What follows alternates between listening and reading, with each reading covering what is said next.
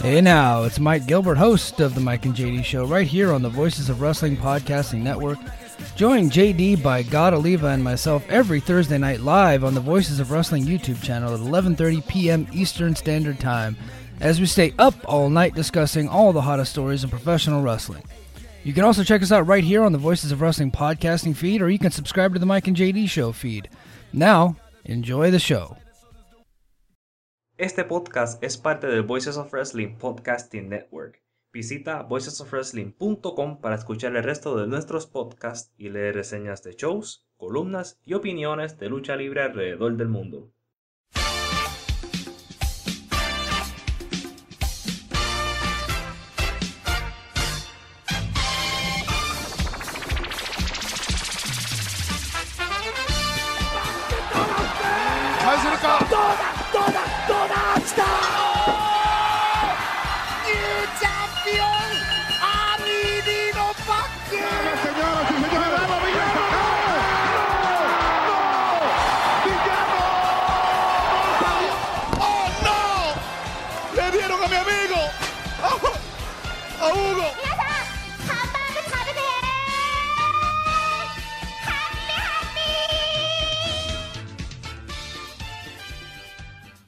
Saludos, ya estamos de vuelta en otro bonito podcast de los Lucha Jovers.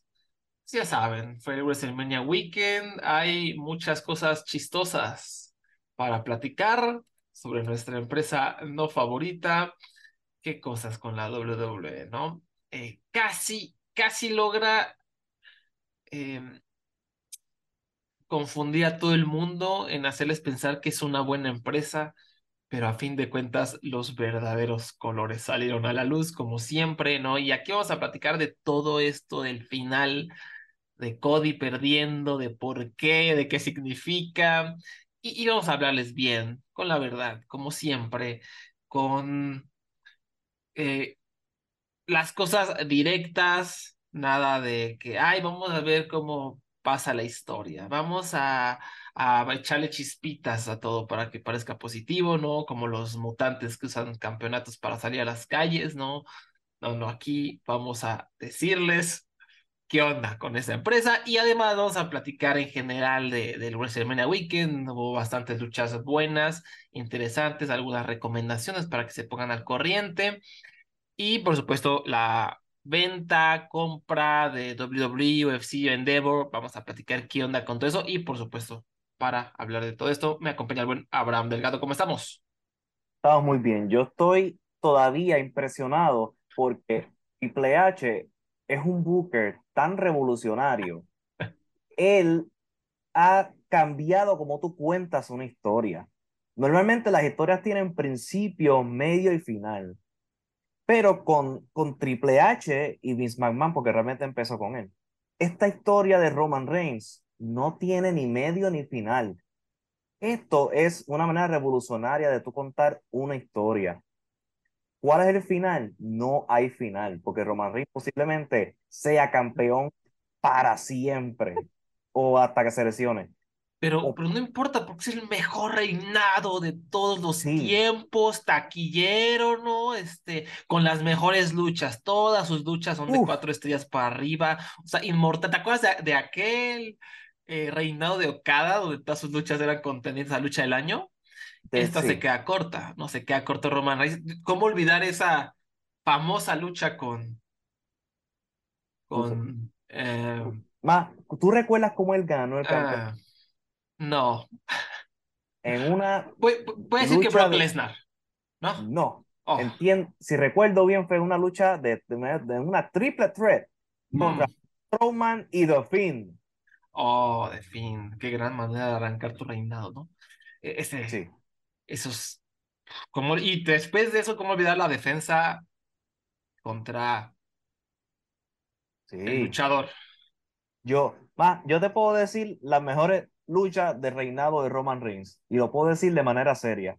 Y, esto, y ten en cuenta que estos son dos años y medio de una corrida, de correa de, de, de más de 900 días revolucionaria. ¿Estás preparado? Sí, sí, sí, sí. Sa- sa- saca, saca el papel, saca en todo el mundo y bolígrafo porque estas son las luchas. Roman Reigns contra Cesaro, Roman Reigns contra Matt Riddle, Roman Reigns contra Brock Lesnar, cuando me gustó mucho cuando el Brock Lesnar rompió el ring con, con, con una, con, con, una máquina de estas de construcción, y Roman Reigns contra Cody Rhodes. Ahí están.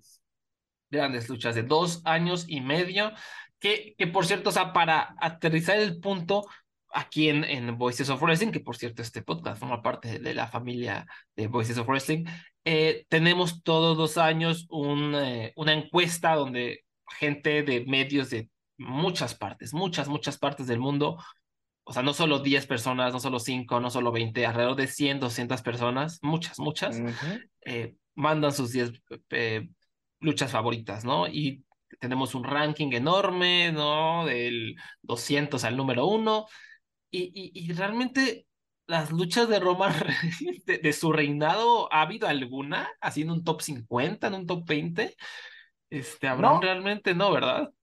No, que yo recuerde, no. Yo creo que la única, que la, más, la que más puntos tuvo fue como entre los 50 y 60, que fue la lucha con Brock Lesnar de SummerSlam, donde, que fue la que te mencioné, que donde el Lesnar usa una máquina de construcción para romper el ring y sacar a Brock Lesnar fuera del ring.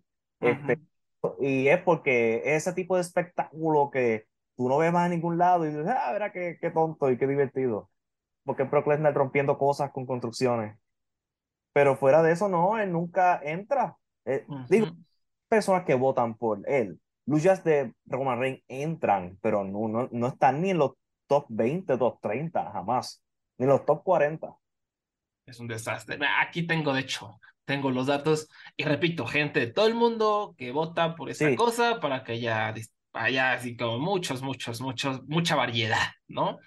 Este es del, 2022, el año que acaba de pasar, obviamente. Roman, hay dos, eh, de todas estas luchas, de, de, todos los votos de todas estas personas, o sea, que, que en realidad hubo 329 luchas que recibieron por lo menos un voto, ya sea de, por lo menos de décimo lugar, de todos esos 300, de este reinado histórico de Roman Reigns, solo tenemos Roman Reigns contra Brock Lesnar en el nivel número 60 apenas. O sea, oh, mira, lo, más alto, lo más alto que alguien votó por ella fue en cuarto lugar. Así, nadie votó más arriba de eso. Eh, número 60. Y su otra lucha también, este, de, eh, luchas del año fue contra Logan Paul, número 93. Igual unos cuantos votos realmente. Tuvo un total de 14 votos, no, pero, eh, no, un total de cuatro votos, perdón. Cuatro votos, cuatro personas votaron por Roman Reigns y Logan Paul entre su top 10 del año. Entonces, realmente no hay mucho que decir sobre ese, ese bonito reinado, ¿no? Eh, por ahí, por ahí creo que hubo uno de Daniel Bryan el año pasado, no sé si entra dentro de este reinado. Eh, esa también recuerdo que gustó mucho. Sí, sí, sí. Fue la, fue la última lucha de Daniel Bryan en WWE. Ah, ya, con razón, con razón. Esa, esa, sí está en el, el, Match of the Year del 2021, está votada número 40 y solo tuvo cuatro votos. Este, cuatro votos eh, y alguien votó por ella en primer lugar. Entonces eso, eso le dio un impulsito.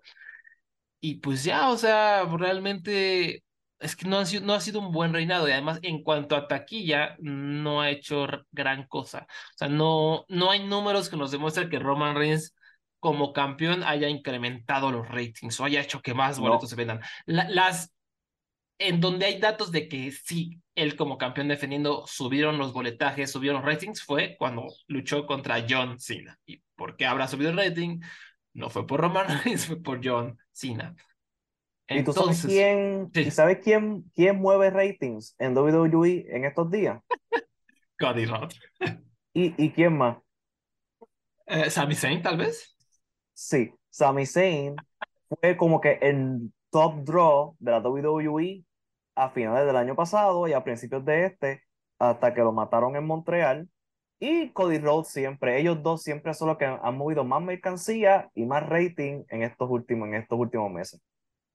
Entonces, tenemos a dos baby faces calientes, calientes, ¿no? Que están en su punto. Primero Sammy, ¿no? En Montreal, en su casa, ¿no? Donde sabemos que la gente de Montreal ama a los suyos. como ha sido toda la vida. Tenemos a Sami, que como acaba de decir Abraham, mueve ratings, mueve boletos y no le damos el campeonato, no pierde. Pero va, yo Abraham dije, o sea, está feo, está, está feo para la gente que sigue la empresa porque está encariñada por Sami no me sorprende, ¿no? Y creo que eh, eh, yo pensé, yo dije, bueno, creo que es un, desde un punto de vista de negocios, creo que es un sacrificio que en este caso vale la pena. ¿Por qué? Porque tienes ahí a Cody Ross, ¿no? Cody ganó el Royal Rumble, eh, está caliente como la verga, está moviendo todo ratings, todo el mundo habla de Cody, además es toda esta historia de, de, de que siempre ha querido ganar este campeonato, viene cargándolo de Dusty Rose, por supuesto, irse a la WWE porque tratan de la fregada, levantarse, romperla en el circuito independiente, crear su propia empresa que se convierte en la rival de la WWE, ser la persona más caliente de esa empresa, hacer una locura, hacer luchas del año, después salirse de esa empresa, regresarse a la WWE para demostrar que tiene la valía y, como ahora sí que saldar las cuentas pendientes, ya regresa como una super mega estrella taquillera consolidadísima. Eh, está caliente. Cada vez que entra el público se vuelve loco. ¿No? Todo increíble, los públicos gritan, las redes sociales estallan.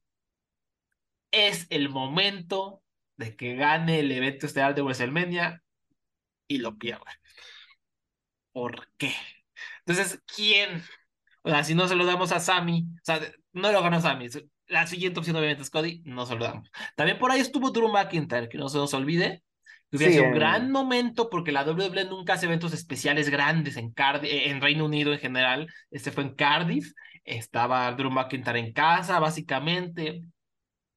Eh, sí fue en Cardiff, ¿no? No estoy alucinando. Sí, sí, eh, fue en, en agosto del año pasado. Ese hubiera sido un gran momento. Drew Galloway, Drew McIntyre, lo que sea, se levanta como campeón en frente de su casa. Le hace un gran momento a, a los de casa para que también quieran seguir viendo la WWE para que digan si esta empresa me quiere, no, perdemos, humillamos, lo, lo que siempre ha hecho la WWE con la gente que está en casa, ¿no? Es, siempre así es la historia.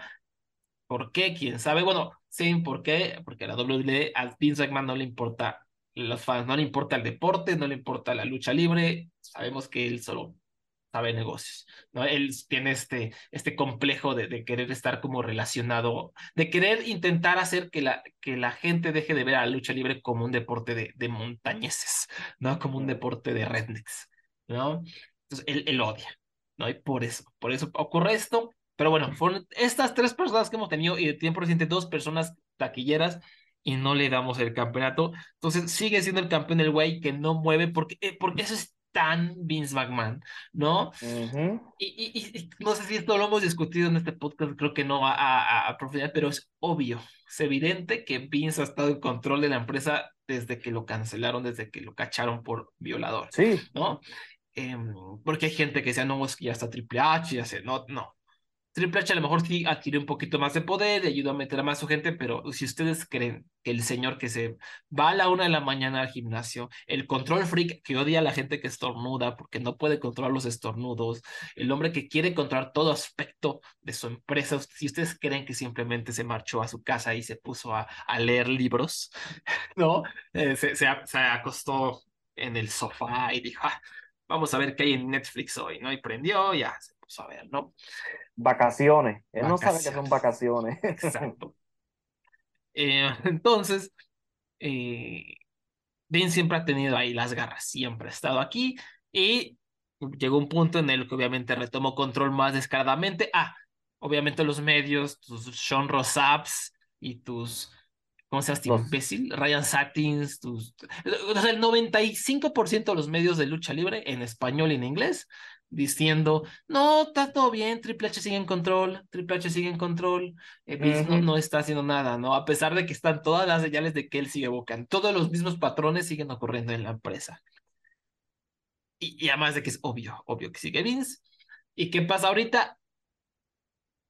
Cuando Cody Rose pierde ante Roman Reigns, el gran proyecto semifallo de Vince McMahon, Ahora sí la gente abre los ojos y dice, ay, es que eso fue de Vince, no fue de Triple H. Todo es de Vince, todo, absolutamente todo.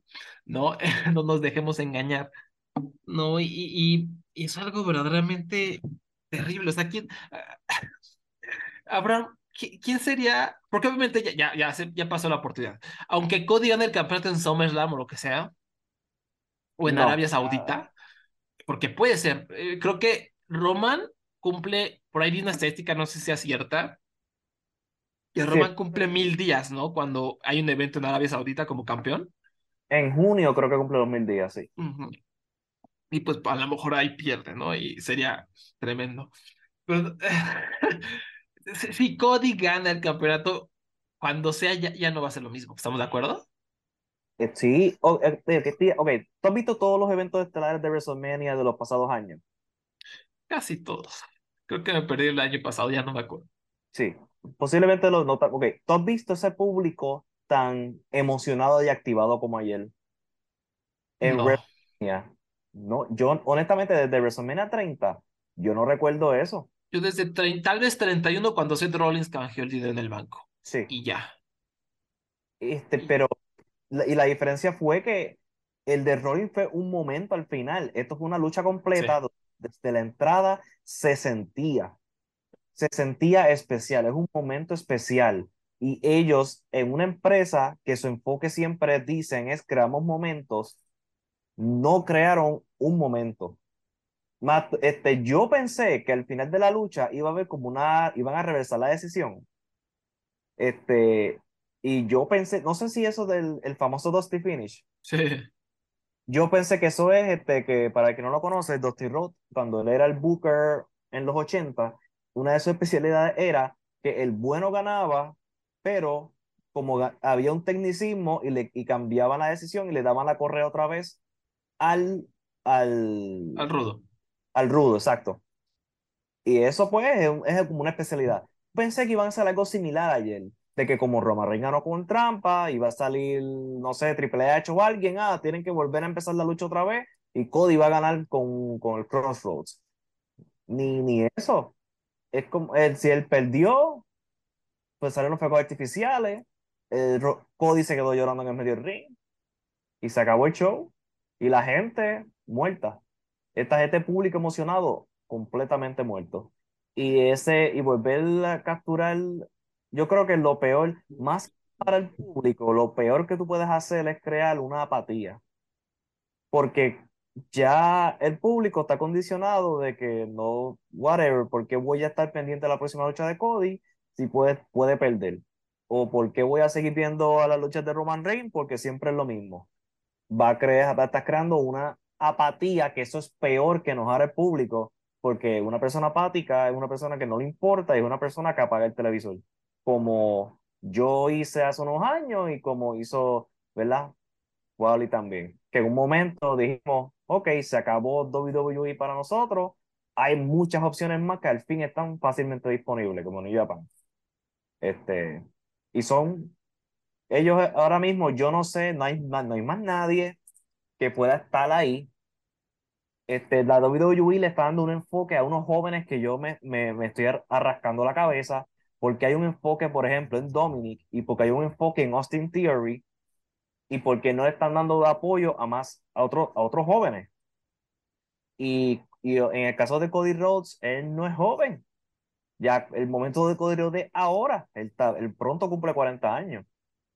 Así que, ¿cómo tú ya, ¿sabes? Ya esto está perdido. No importa quién gana después, no hay, nadie quien gane, y si gana Cody o gana no es emocionante. Ya lo perdí. ¿Quién sería lo más cagado? O sea, ¿quién sería lo más chistoso que gane el campeonato? O sea, porque el plan, yo tengo entendido ahora que el, lo que la Vince quiere y desea es que sea la roca. O sea, le han estado rogando a la roca para que luche, y, no sé si le quite el campeonato, pero por que luche con Roman Reigns, ¿no? Sí, ese era el plan este año. Y pues, ah, pues yo no sé, deben dejar de confiar en The Rock. The Rock no quiere volver. Sí, o sea, ¿por, qué volvería? O sea, ¿por qué él volvería? O sea, ¿por qué su familia? O sea, sí es comprensible, porque a lo mejor es su compa, es su familia y dirá, te va a tirar paro, pero realmente él quiere eso. Y además de que ahorita está en medio de escándalos, no va a pasar. O sea, el, el vato sabe cómo cuidar su figura. Hay tanto dinero que está corriendo en sus películas y en su, y en su figura en Hollywood que él no arriesgarse otra vez. La otra vez, eh, para WrestleMania 29, él se lesionó y se atrasó la filmación de la película, de una película de Hércules, que yo no pero ese, ¿sabe? el miedo es que él se lesione y que Moana, el live action de Moana, que está en planes, Sí. que Fast and Furious 10 se dañe. Digo 11, porque ya hicieron el 10. El 11, ah, ¿sabes? ¿Por qué tú vas a sacrificar eso por una noche para luchar con Roman Reigns y posiblemente ser abuchado? Porque quién, sabe si cu- cuál sería la recepción del, del fanático este, de la WWE. Exacto. Ma- Más ahorita está La Roca en un momento como delicado en su carrera porque eh, como que ya la gente siento que se está empezando a cansar de que siempre es el, el mismo personaje, de que siempre es lo mismo, de que no es que no es un gran actor. Sobre todo ya ahora que vemos, la gente está viendo a Batista, la gente está viendo a John Cena, más a Batista, ¿no? Que, que hemos dicho aquí en Ujú. este podcast mil veces que es el mejor luchador actor, ¿no? Eh, como que la gente, entre más de Batista, más de Cena, dice que malo es La Roca, ¿no? Y recientemente fue Black Adam, que le fue mal en taquilla, que le fue mal en críticas, que, que, que además hay rumores de que La Roca se puso sus moños con Shazam, la siguiente película de DC. Ujú. Entonces, para todas esas películas son pésimas, no las vean, este, terribles de la verga. Este, pero bueno, es- está en ese momento delicado de que ya la gente está empezando a desconfiar de, de, de, de Rocky y es- sus películas no hicieron tanta taquilla como se espera. Ya hay rumores de que es un tipo difícil de trabajar. Quién sabe es cierto, pero ya hay rumores que están creciendo, ¿no? Entonces, si a eso te agregas participar con el señor violador, ¿no? Y em- arriesgarte a la lesión, ¿no? Que, que él, lo que creo que, y es muy importante lo que dijiste, sobre todo lo de los abucheos, siento que para él sería muy, sería desastroso que llegue y que lo abucheen, ¿no? Y que eso le genere mala publicidad. Entonces, eh, no hay, no hay como un win, win para la roca, ¿no? Ya a lo mejor después lo convencen, y que, su familia, va. Pero aún así es patético, o sea, aún así es un pésimo, o sea, Sí, ya volviendo a la sí. es terrible. O sea, es- yo, me- yo recuerdo que el año pasado, en el Survivor Series, no sé si fue el año pasado o el antipasado, que era el The Rock Memorial Night. Eh, y The Rock no fue. Entonces, yo entonces en, en cuestión del abucheo, ¿tú recuerdas un Royal Rumble que ganó Roman Reigns? claro, sí, sí, sí. The Rock salió a darle su, un apoyo y estaban todo el público abuchando y la cara de Rock era de en que yo me metí. Sí. Porque The Rock es, porque él no sabe, él no ve este show, por favor. Ni- Nosotros, nosotros no vemos Roy SmackDown, más menos The Rock. Pues no creo que él esté corriendo en el gimnasio, comiéndose sus sus cinco steaks en el día, viendo Raw el lunes en la noche. Pero él vio esta reacción y dijo que, en que yo me metí. Y no creo que él quiera volver a eso para WrestleMania 40. Sí. Sí, sí, sí. Y, y aparte, o sea, es, es tan patético. O sea, imagínate Sí. to- todo este super mega reinado, super hypeado, y que de repente gane la persona a la que menos le beneficia. O sea, es tan tonto, pero, pero a la vez es coherente con una empresa que no importa lo mal que lo haga, va a seguir haciendo números récords porque sigue creciendo. Ahorita ya se transformó en este ente turbocapitalista donde las luchas son patrocinadas ya descaradamente. Se convirtió, ¿sabes en qué, Abraham? En, en Ricky Bobby, ¿no? Este, Abraham ya vio Ricky Bobby, si no lo han visto, es una película con Will Ferrell, eh, que, que a mí me, me gusta mucho. Oh, digo, no hace mucho no la veo, espero que no haya envejecido bien. No sale también este, Sacha Baron Cohen y, y, este, Amy Adams, ¿no? Que es, es un, un corredor de NASCAR descarado, que todo es patrocinio, todo es capitalismo, literalmente está- eh, le están orando a Jesús, ¿no? Y, dice, y esta comida es patrocinada por Kentucky Fried Chicken. Oh, gracias, eh, Kentucky, Jesús te agradece. Cosas así, ¿no? O sea, ya, ya ahorita WWE es Ricky Bobby, ¿no?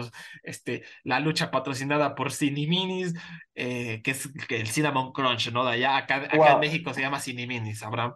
Es, Ok. Increíble, ¿no? La lucha patrocinada por el exorcismo del Papa, ¿no? Con Russell Crowe. Un promo de Russell Crowe. Este, ya, o sea, ya el- el- hace poquito hablamos, ¿no? De la lucha Mountain Dew fosforescente, ya, ya, ya esto es, es la WWE, es un ente que quiere ser como Disney, supercapitalista, que ya no le importa nada, que solo quiere hacer dinero y que es como un monstruo enorme que vive en una plataforma en el cielo y, y nos ve con sus ojos saltones, ¿no? Y, sigue comiéndose, co- se alimenta de dinero, ¿no? Este, y, y todos son esclavos, ¿no? Todos los luchadores son esclavos. Eso es la WWE y ahorita y va a seguir haciendo dinero. Ahorita vamos a platicar del deal con Endeavor que lo acaba de como comprar y ahora se van a, digamos, combinar con la UFC para hacer una nueva compañía pública que va a cotizar en la bolsa. ¿no? Y va a seguir haciendo un montón de dinero, ¿no? Como ha estado haciendo últimamente. Y igual esto lo hemos hablado varias veces. Al ya tener tu dinero asegurado, ya tener tu deal con Fox, tus deals televisivos, tu Peacocks, ya no importa que los fans te odien, ya no importa que bajen los ratings, porque siguen creando contenido, contenido, contenido, que es ahorita lo que están buscando un poquito las televisoras y los sistemas de streaming, ¿no? Y eso te da más dinero, más dinero, más le sumas tener el apoyo de un gobierno que quiere hacer sports washing, que es el gobierno árabe, para borrar todos sus derechos humanos y proyectarse como un imperio precioso y hermoso, donde todo es progresivo y bello, ¿no? Utilizando los deportes.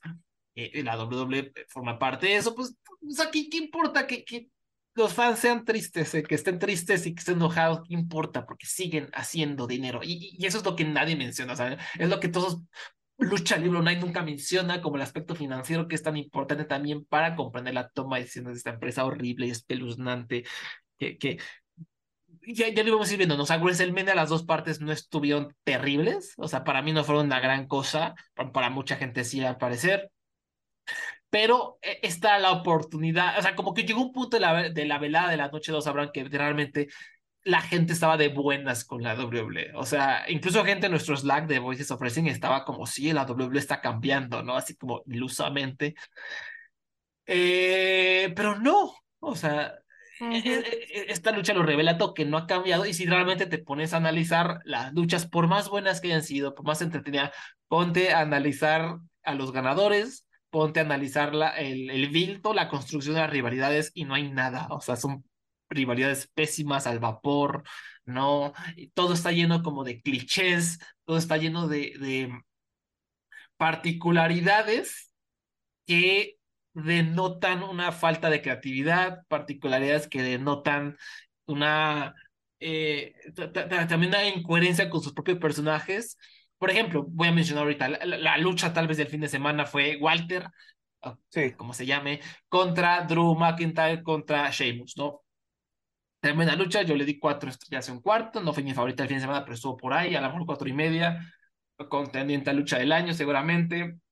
Increíble gente pateando, es lo que me encanta, ¿no? Big Lads, ¿no? Pateándose el trasero, aventándose machetazos, ¿no? Incluso la dinámica, normalmente diría que el mano a mano funciona mejor en eso, ¿no? Pero la dinámica de Triple le agregó un poquito de, de, emoción para el público, para que estos dos técnicos se desquitaran del rudo, ¿no? Pero ahora, ya, ya que desmenuzamos todo, si te fijas, Gunther, ya me acordé de su nombre, Gunther viene de un super reinado, ¿no? De campeón intercontinental, es este killer matador, es, el, es el Walter que queremos y amamos de, de los indies, ¿no? El, el, jefe final, ¿no? ¿Y durante, cuál fue la historia que contaron durante la lucha? Sí, que es un pateatraseros que lastima, pero que a fin de cuentas es un heel oportunista, cobarde, que le patearon el trasero casi toda la lucha, ¿no, Abraham? Porque entraba, Drew McIntyre lo golpeaba, Sheamus lo golpeaba, y de repente tiene un pequeño dominio Walter, y pum, otra vez para la lona y para afuera. Y al final, ¿cómo ganó la lucha? Y por eso fue tan predecible. Eh, al final era obvio que Walter iba a llegar. ¿Por qué? Porque Drew y Sheamus intercambiaron golpes como por cinco minutos, ¿no? Seguidos. Entonces, obviamente, por cómo está estructurada siempre la el booking asqueroso de la WWE, se veía venir en cualquier, ya que, ya que alguien de los iba a ganar, iba a llegar Walter, aprovecharse de una cobertura y ganar. ¿Y qué pasó? Exactamente eso. Entonces, tu supuesto campeón mega dominante le pateó en el trasero toda la lucha A y B ganó como un oportunista. O sea, no, no ganó como el patea traseros dominante, ganó como un oportunista. Y eso hace ver débil al personaje. Entonces, ese es un ejemplo de lo que acabo de decir, ¿no? O sea, lucho no, no, lo que quieras, pero si te pones a analizar, eh, no sirve a futuro, no sirve, no tiene gran eh, desarrollo de personaje para los próximos meses. No, ahora, yo supongo que Walter es tan bueno que, que va a lograr como sobrellevar eso, ¿no? Puede ser, quién sabe, pero ahorita lo que podemos analizar es eso. ¿No? Y eso es lo que pasa en esta empresa, es terrible, todo es terrible, el booking, eh, todo es tipo inorgánico, todo el tiempo te están gritando, yo no sé cómo la gente puede decir, disfruté mucho este show con Michael Cole gritándote, repitiéndote, hablando como en un vocabulario alienígena, con el capitalismo descarado, que en un punto ya deja de ser chistoso, Eh, hecho, lo, lo peor para mí, lo que de verdad, fuera del, de, lo, de todo lo que tú dices, hay algo que, que de verdad, y es cómo estos shows están estructurados y la producción. Porque cómo tú me explicas que entre cada lucha hay segmentos de 30, 40 minutos. En, los, en las dos noches, entre la semiestelar y la estelar, hubieron 40 minutos para que empezara. Entonces, la mitad del show, el show duró cuatro horas y dos horas se fueron en anuncios o en video, o porque Domi se está saliendo a hacer estu- luchas improvisadas las dos noches, exactamente mismo, la misma cosa las dos noches. Y esto es un show que pudo haber sido tres horas, que se pudo haber, yo creo que yo hubiera hasta tenido hasta un mejor este, eh, sentimiento del show si no hubiera durado tanto y no hubiera habido tanto anuncio y tanto mala estructura. Eso sin contar, pues, lo que siempre se dice del, del, del vocabulario y todo eso. Pero la estructura de estos WrestleMania está malísima. Y, yo, y está, yo no sé cómo. Lo, lo único bueno de este tipo de estructura es que puedo ir al baño, puedo cocinar, puedo, puedo hacer cosas en mi vida mientras este show está corriendo. Porque de verdad. yo, yo así vi fatal. WrestleMania. Yo vi WrestleMania mientras trabajaba en otra cosa, porque ¿Sí? ya sé que entre luchas va a haber cosas. Me puse a jugar, hubo un punto que me puse a jugar porque dije, bueno, esta madre acabar, vamos a tener media hora entre luchas y pues, me puse a jugar, ¿no? y, y literalmente, eh, o sea, entre la, la y la estelar, que hubo, un- hubo un problema técnico que ahorita hablamos de ello, fueron casi una hora, ¿no? Entonces, eh, sí, el pacing es terrible, es terrible y, y lo que ayuda mucho a esta, esta empresa es verla des- después de que ocurrió no en vivo y, y- e irle adelantando, ¿no? Cortar Ujú. los promos, cortar a Michael Cole gritándote, cortar a Snoop Dogg, cortar todo esto. ¿no? Bueno, en este caso no hubiera valido la pena cortar a Snoop Dogg porque fue un gran momento en No, WrestleMania. Y, mm, Eso sí, uno de mis No. momentos favoritos de este fin de semana. Sí, Y, y pues, bueno, a- a- a- ya para, para concluir este segmento sobre lo de Cody, también algo que, que es más importantísimo sacar, que la WWE, este- esta cosa que hace, ¿no? Está Cody, está la hija, está la esposa, ¿no? La besa, no está el hijo de, de, de Brody Lee, momento súper emotivo y pierde. Es terrible. Lo- no sé, lo- no, ya ni me acuerdo. Lo hablamos ahorita del podcast porque lo, platicamos antes, pero ya estoy confundiendo mi cerebro.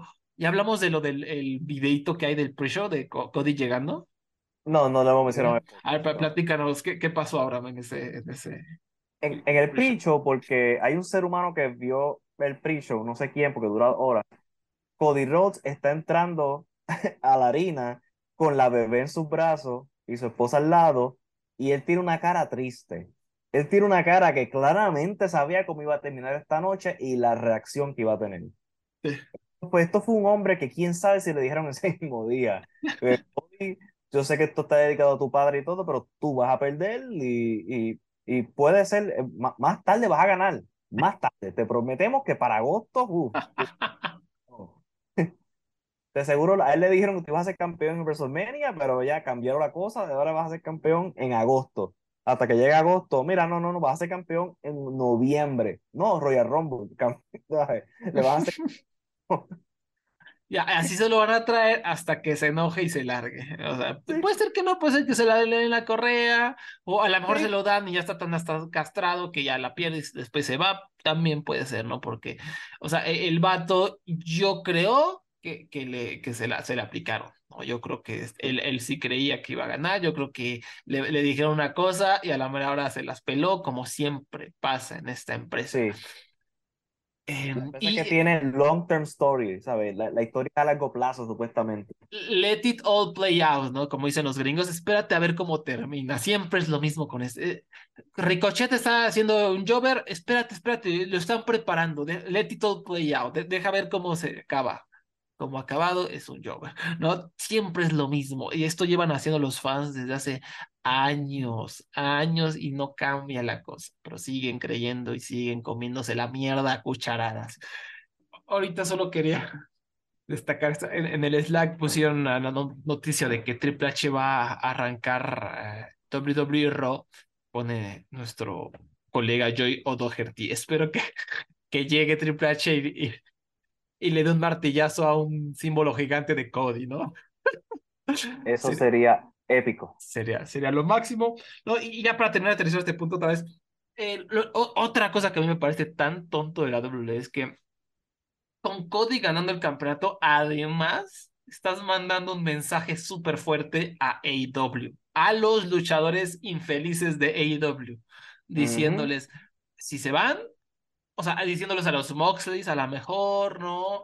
A, ¿qué te gusta? A los Adam Coles, ¿no? MJF, que ellos quieren. MJF, ah, si vienen o si regresan, en el caso de algunos, aquí pueden triunfar. Aquí ya cambiamos y les podemos dar el campeonato. O sea, aquí sí los vamos a, a eh, eh, como adoptar con los brazos abiertos, ¿no?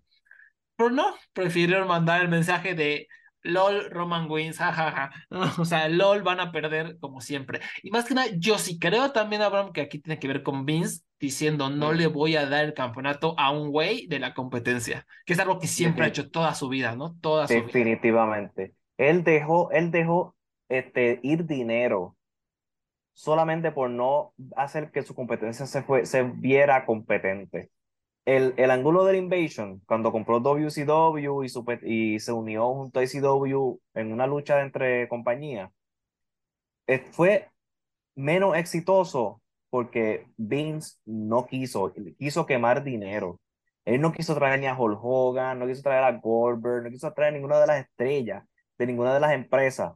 No las hizo ver bien en ningún momento. Tú sabes que tú tener en tus manos un montón de luchas de sueño para el 2000-2001 y no hacer ninguna de ellas. Eso es querer, eso, eso es un, ¿cómo tú botas dinero de esa manera? Sí. Así que me sorprendería que a pesar de que tenía un luchador hot, como vino de otra empresa, ¿ves? Él, él tal vez él está con la actitud de que tú no vas, si tú vas a ganar, no va a ser en mi show grande, tú vas a ganar en un show B que nadie va a ver. Ujú. Y, y esto, Backlash. Y, y otra vez lo, lo mismo, eh, siempre si ustedes ven sus documentalitos del WWE Network y la manera en cómo han hablado de su historia, ¿no? Eh, la manera en cómo hablan de la, de la competencia, de la WWE, de la WCW y la ECW, como si fueran escoria, como si siempre fueron jugadores de ligas menores, ¿no? Es, es- esa cosa tan desagradable que hacen de, de lavar la historia. Y del otro lado ves a AEW hablando de la positivamente de Impact, de New Japan. ¡Wow! Él ganó el campeonato de New Japan, es lo máximo, ¿no? Él fue el campeón de no sé qué de Impact, ¿no? Él ganó tal, él ganó el campeón de G- PWG, ¿no? Eso no, no solo te ayuda como a impulsarte, sino a impulsar a, tus, a sus luchadores, porque dices, wow, ganó este campeonato de esta gran empresa, ¿no? Entonces este luchador es muy bueno porque esta es una empresa muy grande y él ganó su campeonato. No, pero no, Vince no, no, así no opera porque es como un tiburón capitalista que, que no entiende cómo, o sea, ti- tiene un ego demasiado grande y es algo patético, ¿no? Yo creo que eso definitivamente también tiene que ver. Ya veremos si, si le cumplen a, a Cody el deseo y repito, aunque lo gane en, en Arabia, aunque lo gane en SummerSlam, no va a ser lo mismo. Sería chistosísimo que lo gane en, en- en Arabia con un público Sí, con, con los árabes ahí parados eh, respondiendo sus llamadas en sus, en sus sofás, en ringside, estaría cagadísimo. Eh, también con que, su, que- con, con su tatuaje de la bandera americana, de la bandera de Estados Unidos, con, eh, con su jacket de la bandera de Estados Unidos. Oh, sí. Eso sería en Arabia, el que el gran sueño americano, el American Nightmare gane. Chef Kiss, de verdad. Tremendo. Y, y, y seguro hay toda una lista, o sea, ojalá lo gane Uncle Howdy, ¿no? Uncle Howdy sería divertido. The Fiend, No. ¿no? Este, ¿quién más podría ganarlo que sería terrible? Dolphin que desapareció y nadie sabe qué pasó. Sí, ¿no? De, de Triple H, que lo gane Triple H a Roman Reigns. No sé, ah, eh, es, es ridículo, o sea, es ridículo lo que pasa en esta empresa, pero bueno, rápidamente para, para redondear esta información sobre la, la venta-compra de WWE Sí. por Endeavor, ¿cómo está el asunto, Abraham? ¿Qué, qué tenemos que saber? ¿Cuáles son los puntos claves de esta compra-venta? Buenas noticias, no fue comprada por Arabia Saudita, porque la compra de Arabia Saudita sí que iba a traer muchos problemas en cuestión este, de talento, porque vas a tener, iban a tener un bolsillo limitado de talento y eso iba a traer, subir contrato, iba a ser una cosa loca. Fue en vez de ser comprado por los árabes, fue comprado por Endeavor. Endeavor es el dueño de la UFC. Así que la idea es que va a unir a la UFC y a la WWE en una compañía bajo la misma sombrilla, una compañía que aún no tiene nombre, y que el presidente de esta empresa va a ser Vince McMahon. Eh, mientras tanto, el presidente de la UFC va a, ser, seguir siendo Dana White y el presidente de la WWE va a ser Nick Khan, que Nick Khan es el, básicamente el capitalista grande que ha estado encontrándole y buscándole estos contratos multimillonarios a la WWE. Es el hombre que ha hecho que esta empresa sea multimillonaria hoy día. Y la idea es esa, que la WWE se vendió por 9 mil millones, 9 billion dollars. Y este, esto para mí en cuestión, prefiero que sea que lo tenga una compañía de Estados Unidos, porque por lo menos comparado con las otras empresas de lucha libre, pues va a haber más equitatividad en cuestión de los contratos, este, no una persona con bolsillos infinitos, pero aquí viene el problema que me preocupa a nosotros como fans.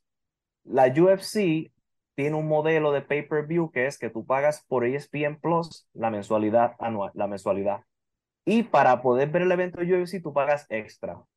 ¿Qué quiere decir esto? Que yo creo que eventualmente la WWE va a empezar a cobrar extra por sus shows mensuales especiales. Yo, yo no me, no te sorprenda si este es el último WrestleMania que tú ves en Peacock sin pagar extra. Y esta, lo que la preocupación, tal vez no te preocupa a ti porque tú no ves WWE, o posiblemente solamente ves WrestleMania Royal Rumble. Y tú dices, ah, yo puedo ver eso por los, por los mares del mar en Internet. Eh, aquí está el problema. Cuando una empresa líder empieza a hacer algo, las otras la imitan. Así que mi preocupación como fan es que si cambian el modelo de cómo distribuyen su contenido, que New Japan World decida cobrarme, por ejemplo, 15 dólares extra por ver el G1. O que, por, o que quiera cobrarme 40 dólares por ver Wrestle Kingdom en enero 4. Y pues ese tipo de práctica puede ser que cambie la manera en que nosotros podamos ver legalmente la lucha libre habría que ver, ah, y también en cuestión de los trabajos, ya yo no creo que vaya a haber estos luchadores que llevan como 20 años en WWE que no hacen nada, como un Dolph Ziggler. esos contratos van a, ir, van a ir desapareciendo y lo más triste de todo, que eso sí que no, no, no, no nos pagan nosotros, pero yo lo siento en el corazón, es que todas estas personas que trabajan en la oficina de WWE van a perder su trabajo.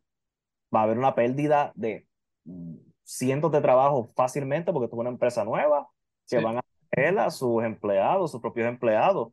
Y, este, pues, y entonces, pues, Vince McMahon, felicidades, eres dueño de la UFC, estás corriendo la UFC y la WWE. Este, pero obviamente, pues va a estar más metido en WWE que su, que es, que su bebé. Así que, sí, yo eso es lo que yo pienso, que este, es mejor que sea aquí en Estados Unidos, pero al mismo tiempo puede ser que cambie cómo se distribuye la lucha libre.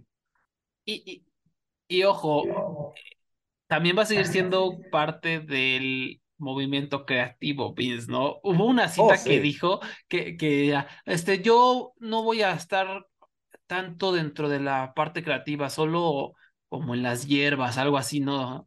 Dijo. Sí, como por encima, sí, voy a estar como que mirando de afuera, por encima. por encimita, por encimita, como diríamos acá en México. Y, y este Rich, Rich Grace, nuestro jefe, sacó un una cita que dijo lo mismo hace unos años, de que voy a estar por encimita, ¿no? La misma cita. Y cuac, nunca ha estado por encimita, ¿no? Entonces realmente todo... Ah, ya me acordé era sobre Eric Bishop, ¿no? Decía este... Y Paul, Heyman. Ah, y Paul Heyman, que Paul Heyman y Eric Bishop van a ser como los, que, los que buquean. Yo solo voy a estar por encimita, ¿no? y cuac, cuac, cuac, cuac, cuac, cuac. ¿no? Entonces, puro, puro chile pelón. Eh, lo, lo, que esta empresa son puras mentiras, ¿no? Y, y, aparte los medios de comunicación que le lamen las botas, ¿no? O sea, durante el fin de semana, la noticia, Abraham, no fue que Vince McMahon, el violador, volvió. estaba, ajá, volvió físicamente los eventos descaradamente tomándose fotos, ¿no? No, esa no era la noticia. La noticia de estos medios de comunicación, si se les puede llamar así, medios, de estos periodistas, entre comillas, era que Vince McMahon tiene un bigote. ¡Ah! ¿De verdad? ¡Wow! Un bigote. ¡Ah! Ah, Mira, mira, mira, mira, pues yo, yo quiero aclarar algo para, para el público. Este, mira, eh, eh, sigan estos, estos son los siguientes medios que deben prestarle atención. Sí. Este, Wrestling Observer, a pesar de que tiene sus deficiencias, pero sigue siendo uno de los líderes, especialmente con información de Estados Unidos. Con Japón, eh, no lo confío mucho. Este, Wrestling, Post Wrestling, tienen un buen show y además de que tienen WrestleNomics, que si quieres saber de economía de lucha libre, WrestleNomics. Eh, también el, el, a Wade Keller en, su, en el PW Torch. Si ustedes escuchan algo raro de lucha libre, sea porque lo dijo Fightful, sea porque lo dijo quien sea, verifiquen uno de esos medios que mencioné porque son más creíbles en este mundo. exactamente. ¿no? Porque Y- y- especialmente, sí, porque, porque Fightful no es, oye, Fightful, yo no quiero decir que Fightful es malo. Es que Fightful tú no lo puedes ver como un medio serio porque es como el, el estilo I. Es Sí. Se concentran más, ellos rompen noticias de WWE, pero muchas veces son noticias que claramente vienen de la empresa. Son noticias como ellos, e- era de los medios que juraban y perjuraban que Vince no estaba de vuelta, a pesar de que estaba ahí, literalmente. ¿Sabe? Fightful reportó este este fin de semana que Vince estaba atrás en WrestleMania, pero él no estaba en la, él no estaba en la posición de gorila, Eh, pero él estaba backstage con un headset, pero él no estaba en gorila, él no estaba en control, pero estaba ahí. Y yo, "Mm, por favor, ¿sabe? Fightful, por favor. Él, sí, Sí, él sí tiene un headset, él estaba trabajando en el show. sí, sí, sí, sí. Que, No, este, es- sí, los- los es- medios son sepa- un desastre. sí. ¿Sabe? Eh, yo no tengo nada en contra en tú ser un medio como este de, de, de, de noticias de entretenimiento. Eso puede existir. Pero cuando tú me estás mezclando entretenimiento con noticias serias o de economía, eso no funciona. Y eso es, ese es mi problema con Fightful. Se venden como una noticia seria cuando realmente no es serio. Exacto. O sea, e- ellos reportan lo que la WWE quiere que reporten, ¿no? Ese es el meollo, entonces no, no es una empresa responsable, no es un medio responsable. Y yo tendría cuidadito con Dave Mercer. ¿Por qué? Porque últimamente anda muy pro Triple H, anda muy sospechoso, muy, muy, muy pro Triple H. Entonces, ojito, Sí. ojito con el Wrestling Observer. Este, yo no me confiaría tanto de lo que están diciendo alrededor de, de, de la WWE. ¿no? Estuvo diciendo el fin de semana que WrestleMania fue igual de bueno que Wrestle Kingdom, que las luchas Sí, esa locura. O sea, lo- cuando dijo que Triple H debía haber sido Booker del año, otra cosa así, que, que van contra toda noción de lógica, lógica común, ¿no? Que así comenzaron varios, así comenzaban varios gente que querían que los contratara la WWE, que querían algo, querían algún favor. Entonces, nada más es mi recomendación, con cuidadito el Wrestling Observer. Y eh, como dijo Abraham, solo, solo Estados Unidos, ¿no? Nunca, nunca Japón, porque es un desastre. Y también, Sí. solo- ya, ya para acabar esto, reforzar algo que dijo Abraham, para un ejemplo de lo que decía en cuanto a los contratos, de, de cómo esto también puede impactar, ¿no? La- los beneficios de que esto sea una empresa estadounidense y no árabe. Este, en, en los que ven fútbol, ¿no? En- o los que no sepan la Premier League, ¿no? Y en Francia, en otros lugares, pues voy a poner ejemplo la Premier League. Está el Manchester City, que es operado básicamente por Qatar, ¿no? Este, el Manchester City es este equipo que antes era PSX y de repente llegaron los jeques y vámonos, ¿no? Lo compraron y ya se, se acabó todo. Este, ahora lo que pasa es que ellos tienen una cartera infinita, ¿no? Quieren un jugador, eh, cuesta 200 millones, tómalo. ¿Quieres a tal persona? Tómalo, no hay problema. Eh, pero di- dije Qatar, es de Abu Dhabi, de Abu Dhabi, este, los Emiratos Árabes Unidos, perdón. Eh, ellos son los dueños, es un equipo estado. El Manchester City es un equipo estado de los Emiratos Árabes Unidos. Entonces, ¿qué pasa? Eh, compran lo que sea, como sea, no importa, se saltan las reglas. ahorita andan en un escándalo, pero igual seguro se lo van a saltar, seguro van, a meter mordida. Tienen tanto dinero que ya no importa. ¿Y qué pasa? Que los equipos chicos se quedan todavía más chicos, se quedan más abajo, les cuesta más trabajo ganarle al Manchester City, se hace cada vez más, los espacios entre los equipos grandes y los equipos chicos se hacen cada vez más grandes. Ahorita, ¿qué está pasando en la Premier League? Es, es muy emocionante en un sentido deportivo, pero desde, pero si ya te puedes analizar, es alarmante que están el Arsenal y el Manchester City hasta arriba, con un montón de puntos, disputando, por ahí anda el United, anda el Tottenham, los equipos de siempre, los equipos con varo, ¿no? ¿Y qué pasa? Ahorita en estos momentos hay ocho o nueve equipos peleándose el descenso. O sea, les ha ido tan mal en la temporada que hay nueve equipos peleando, que podrían descender, que literalmente 27 puntos eh, tiene el número 11 de la tabla y 23 puntos tiene el último de la tabla y descienden tres. Entonces, ¿qué pasa? Que estos equipos chicos, eh, este, que no tienen tanto varo, les cuesta todavía más trabajo, porque si les llega un, lucha, un luchador, un, jugador bueno, se los quitan fácilmente. porque Porque tienen carteras infinitas, no porque este equipo tiene una cartera infinita asquerosa y se hacen cada vez más grandes estos brechas. Entonces, eh, precisamente si hubiera estado Arabia Saudita, realmente ya no hubiera habido repercusiones, compran a lo que sean, como sea, eh, es un, un, gastador de dinero que, que, sin fondo, ¿no? Entonces, por lo menos ya con esta empresa, y, y, estoy dejando al lado los, las violaciones de derechos humanos, ¿no? Este, ya como es una empresa estadounidense, como bien dice Abraham, pues hay un poquito más de control, ¿no? Todo va a ser tan descarado.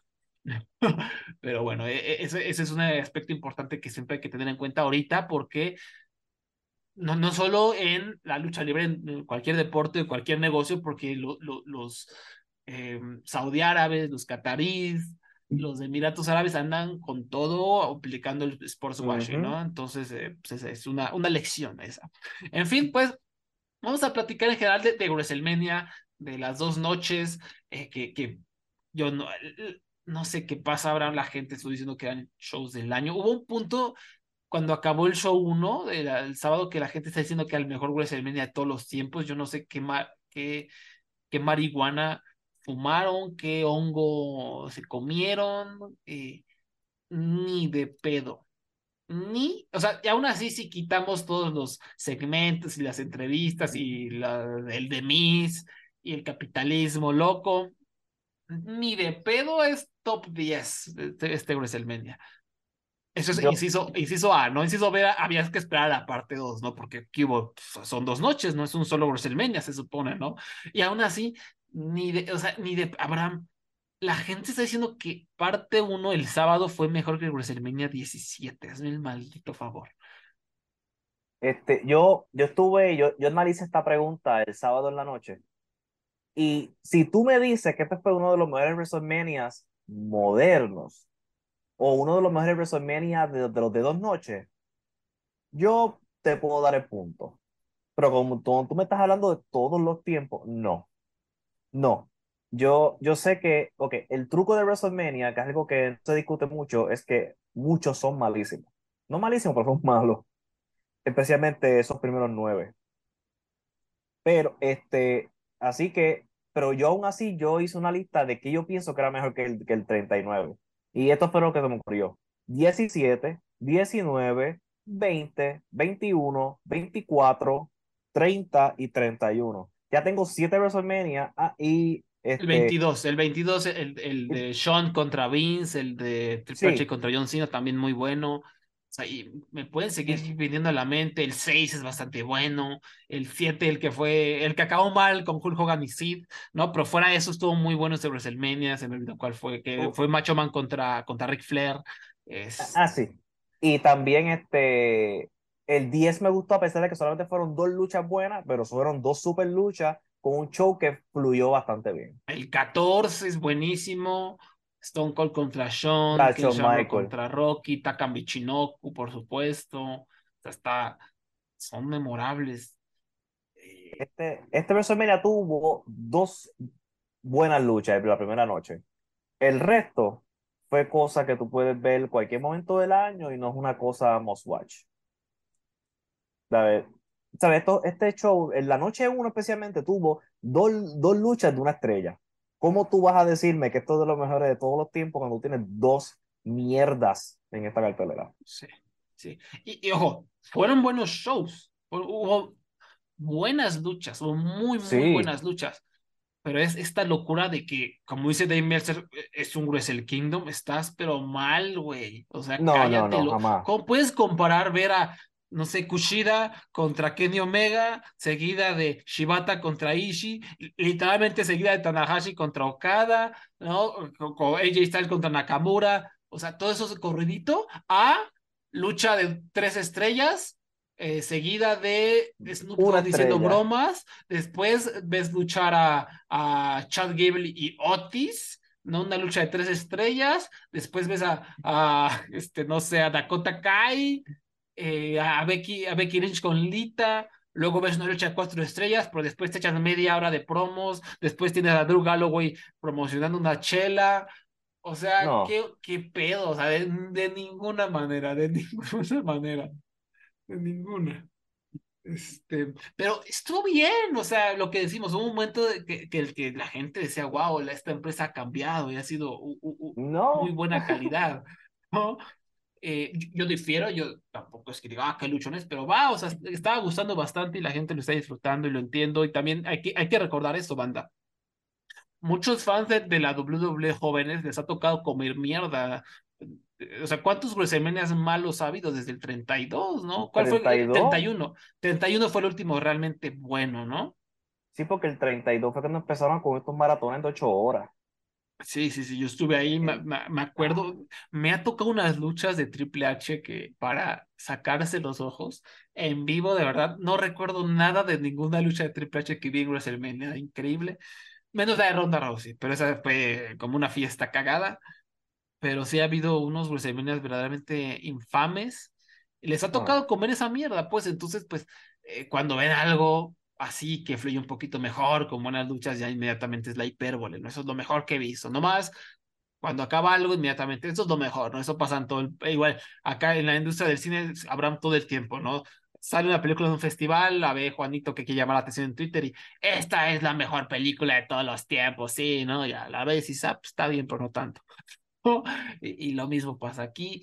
Entonces, tranquilas las aguas, tranquilas, tampoco fue para tanto, no, no, no nos exaltemos. Tú puedes decir, ah, buen show.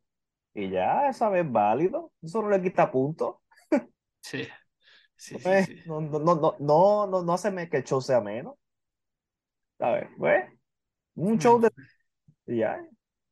En fin, pues vamos a, vamos a, a darnos una vueltecilla rápido. Primero, la noche uno, Son Theory derrotó a John Cena. John Cena se ve que, que no quería estar ahí, se ve que no, no le vendió Horrible. mucho a, a, a Austin Theory. Fue una lucha X, o sea, no la odié como mucha gente, se me hizo X.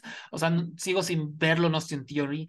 Eh, ha sido muy extraño ver su recorrido cuando empezó en Evolve, se me hacía basiquísimo. Decía este güey, claramente vaya a la WWE porque tiene todo el tipo de WWE pero no me gustaba. Luego empezó a retomar, empezó a tener muy buenas luchas. Tuvo como seis meses antes de que lo contrataran, que era muy, muy bueno. Luchaba frente de como 50 personas, pero era muy bueno. Eh, Fue a NXT y como que no, se perdió todo eso. Y luego lo subieron rápido y yo sigo sin ver algo en él. O sea, eh, tiene todo el prototipo guapito, American. O sea, tiene el prototipo de, de G.I. Joe juguetito, ¿no? Este, de Ken musculoso. Pero no tiene como esa presencia de superestrella, por lo menos no la ha mostrado. Y John Cena parece que también él ve eso. Eh, Sí, sí, esto fue un favor a su Vince. sí. Cheque, un cheque rápido. Y se fue. Pero de verdad fue horrible, tortuoso. Y yo. ah. Y, y, y tengo que admitir que me reí un poco porque John Cena tuvo su entrada con los niños de Make a Wish y perdió. Y perdió. O sea, otra vez esta empresa, qué pedo, man. Trajo a todos los días de Make a Wish y pierde. O sea, como, qué onda, güey. Y por, por Austin Theory, güey. Ay, yo de Pero verdad que yo no veo nada. Vamos a ser positivos, por lo menos ganó el joven, ¿no? Vamos a Sí. pensar que a lo mejor, bueno, si nos quejamos de eso, ganó el joven, qué bueno, ¿no? Un, empujón, ojalá le sirva. No, no veo mucho futuro para él, pero ojalá le sirva, ojalá nos, nos cae el hocico, ¿no? Y, y empiece a tener grandes luchas y sea el próximo retador a Roman y pierda como todos, pero se vaya a AEW, ¿no? Y, y retome y sea muy bueno. Ojalá, ¿no? Y ojalá este sea el, el catalizador. ¿No? Después, eh, y habrá, si, hay, si hubo algo entre estas cosas cotorras, ¿no? O infames, me, me, me detienes, porque la verdad es que Sí, sí. no, no, no apunté en mis notas muchos de los detalles terribles, pero bueno, después un showcase en parejas, los Street Profits derrotaron a Braun Strowman y Ricochet, a los Big Viking Riders y a Alpha Academy, Dios mío, Alpha Academy, y esta lucha me pareció entretenida, eh, ya Sí. sabes, ¿no? mucha gente volando, bastante, me, me, me gustó bastante el final, ¿no? Con con eh, Ricochet comiéndose el pinfall. No me encantan los Street Profits, aunque creo que Montesford eh, podría ser una super mega estrella, pero pues ahí sigue, sigue, sigue y sigue, sigue en la misma posición. Esto, esto debió haber abierto el show. Sí, Para dar- sí, sí. Energía, ¿sabes? Porque eso fue, es esta lucha que si viste WrestleMania Weekend, si viste los otros shows, tú viste esta lucha mil veces. Ujú. Ve- esta es la versión de WWE y fue, eh, me gustó. Y me gustó, no me quejo de haberla visto esta versión, de la versión, ¿verdad? Super producida de WWE, fue divertida y fue lo que debió haber sido el opener perfecto. Después, eh, Seth Rollins derrotó a Logan Paul. Yo, no, no, perdón, perdón. Seth freaking Rollins derrotó Ah. a, a Logan Paul con una entrada terrible. Y se vato. ¿Cuál es, a ver, ¿cuál es el personaje de Seth Rollins? Simplemente ser un, douche, un douchebag, ¿no? Un mojón. Un dou- ah, es- el mojón que te encuentras en la calle que se siente bien, se, se siente que, como, como decía Eddie Guerrero, que sus pedos huelen a flores, ¿no? Es ese vato, ¿no? Porque no, no entiendo qué otra cosa es su personaje, Seth freaking Rollins. Eso es todo. Sí, yo, yo, jamás, yo jamás he entendido el personaje de Seth freaking Rollins. Y cada vez que pregunto, nadie me explica. Y yo, pues, pues, ¿por qué? Porque nadie me está. Entonces, en esta lucha, tienes a Logan Paul que está haciendo el- la versión de ese, la versión de esta, de ese tipo de persona que acabaste de describir, pero efectivamente, y yo al sol de hoy no sé quién se supone que Sí. fuera el, el rudo en esta lucha. Sí. O, o- es que, exacto, o sea, Logan Paul, exacto, sí. Logan Paul es ese personaje, ese ser inmamable que te encuentras en la calle, te encuentras en la colonia Roma y, y, y white extranjero que viene aquí a gentrificar, terrible, pero a él le sale, o sea, él se siente natural, ¿sabes? O sea, se siente como el carisma emanando, se siente la presencia, se siente real. Y, y, y Seth se siente súper forzado, como, yeah, vamos a, yeah, güey", ¿no? Como que el vato que está en el concierto que no sabe ninguna rola, pero, eh, yeah, vamos a rockear, carnal, ¿no? Eh, Así como el vato que estás escuchando a, a los Beatles, ¿no? Y te dice, ay, los Beatles son buenísimos, ¿no? Y así como, sí, son los Beatles, ¿no? E- Ese es Seth Rollins, así como que quiere encajar, pues, meco. Qué insoportable sujeto. Insoportable. Me, me encantó. Lo, lo único que me gustó esta lucha, lo que más me gustó esta lucha fue en la entrada que estaba Seth Rollins haciendo sus payasadas, hubo un shot en el que mientras estaba enfocado en Seth Rollins la cámara, en el background se veía a Logan Paul bostezando, ¿no?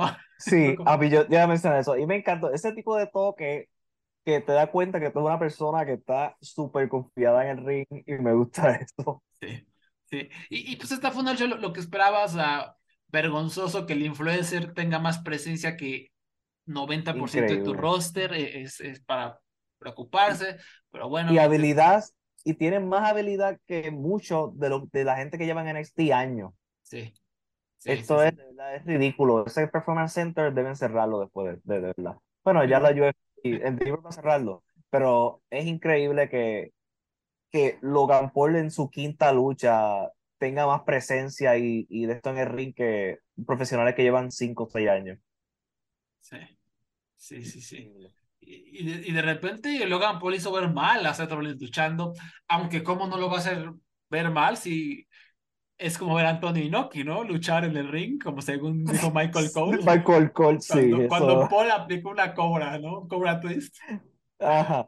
Como lo hacía Antonio Inoki, yo, mira, Antonio Inoki se acabó de dar vuelta en la tumba. Pero está bien, Ah, este, Está bien, está bien. Este, eh, estoy seguro que hubiera, hubiera, hubiera disfrutado la comparación. ¿Qué pido con esta empresa que me está haciendo defender a Logan Paul? O sea, los que me conocen saben mi, mi aversión contra los influencers, saben cómo odio a este vato, lo odio, odio su cara, odio todo lo que ha hecho, lo que hizo en el bosque de Japón, eh, le- le- le arruinó casi la carrera a una de mis actrices que iba a ser de mis favoritas, a quien yo amaba, Jessica Roth, ¿no? ¿Viste estas películas de Happy Death Day, Abraham? Este, Feliz Día de mi Muerte, algo así, Ajá, que son No, como, no Groundhog, visto. son como Groundhog Day, de que se repite el día, ajá. Antes de que se choteara, ahorita ya está choteadísimo, pero hace algunos años no estaba tan choteado, pero es como una película de terror donde la, a la morra la, la mata un psicópata todos los días y quiere descubrir quién la está matando. ¿no? Jessica Roth se llama la actriz, buenísima, ¿no? Y la vi en otro- otros proyectos chiquitos, muy buena, eh, eh, de verdad, me encantó esa actriz. Y de repente sal- salió una película con Logan Paul, que era como un remake viejito con canciones ochenteras. Mm, Malísima la película, pero además que Logan Paul es pésimo actuando. Eh, tuvieron que retrasar la película y como medio cancelarla, ocultarla, porque durante ese, ese momento ocurrió lo del escándalo que, que en el bosque de los suicidios de Logan. Paul, ¿no? Entonces, peor aún eso, a partir de ese momento casi no he vuelto a ver a, esta actriz que se llama Jessica Ron. Entonces, lo odio, o te odio Logan Paul, ¿no? Te, te, odio muchísimo, pero esta empresa es tan mala y, y tiene tan malos luchadores y tan mal, pésimo manejo que me hacen alabar a Logan Paul, ¿no? Terrible. Sí. Terrible. Pero pues, y, pero pues, y eso, que esta lucha no, no fue de sus mejores performances. Sí, no. Mejores actuaciones, porque esto fue una colección de spots. Este, él esta vez su lucha con Roman Reigns fue mejor. Y como tú estás pico a pico con el campeón en tu cuarta lucha, vamos. ¿Qué, qué está pasando? Sí. Ah, en fin, después Becky Lynch, Lita y Trish Stratus derrotaron a Damage Control, Bailey, Dakota Kai y Yo Sky. Y Sky este, la lucha de la noche. La lucha de la noche, no una estrella. Lo que se esperaba, un acto de nostalgia genérico. Damage Control es un desastre. Yo cada vez que las veo son X, dan cringe. Y eh, pierden siempre. Sí. Y Lita tuvo tanto tiempo en el ring. y que no puede, una mujer que no puede casi caminar. ¿sabes? No, no, estoy en contra, ¿verdad? De que si quieres traer a Lita, tráela, pero si tienes a Trish que puedes moverse más, pues habrá más, acción de parte de Trish, pienso yo. No sé quién agencia esta lucha, no sé, tal vez Trish no quería hacer nada, pero pues. Ahí está tu super taquillera Becky Lynch, ¿no? La superestrella Becky Lynch, que en un momento estaba súper caliente y se la hizo WrestleMania, ¿no? Aquí está, en una lucha de una estrella. Después Rey Mysterio derrotó a Dominic Mysterio, que hubo gente que dijo buenísima, yo no sé qué carajos lucha vieron, para mí fue una lucha de una estrella, eh, chafa. O sea, Dominic Mysterio es un desastre de los peores luchadores de una compañía grande que hay en todo el mundo. No tiene carisma, es un hoyo negro de carisma, es como un Daga, ¿no? A lo mejor no tan feo como Daga, pero por ahí va. O sea, es Daga sin el talento técnico, ¿no? Y, y, toda la lucha, él era, él hacía algo y salía a pelear con su mamá. Hacía algo, peleaba con su hermana. Hacía algo, peleaba con alguien. Entonces, tuvieron que después traer a Finn Balor y a Damian Priest y a Bad Bunny.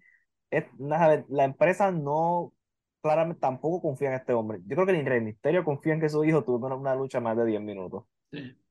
Lo que sí es que por lo menos como que luego progresar un poco en su personaje, ¿no? Como que creo que se, se nota con más confianza como rudo, ¿no?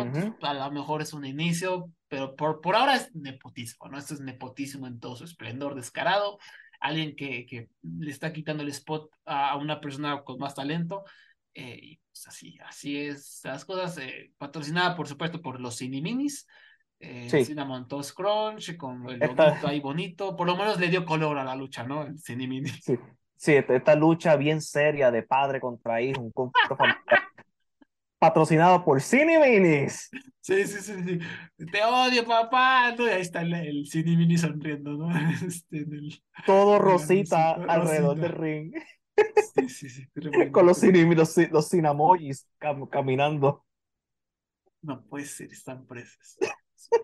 Es, un, es un cotorreo, es un cotorreo verdaderamente. Después, una de las mejores luchas del fin de semana, Rhea Ripley derrotó a Charlotte Fair, que, que de esta lucha dependía la parte 1, ¿eh? de, esta lucha dependía, ¿no? Que, que este WrestleMania parte 1 fuera un desastre o no, porque sabemos que Charlotte Fair es un volado, no sabemos qué Charlotte va a salir, la que bochea como una máquina, la que no está interesada, la hija de Ric Flair, que, este, que no quiere vender para su oponente, la que bochea el moonsault, o la Charlotte Flair, que nos ha dado grandes luchas con Sasha Banks y con Bailey y la, la Charlotte campeona con presencia, ¿no? Y salió la Charlotte campeona con presencia y se notó que querían como restregarle a la empresa que no les dio en el evento estelar, siento yo, ¿no? Que querían así como aterrizar ese punto.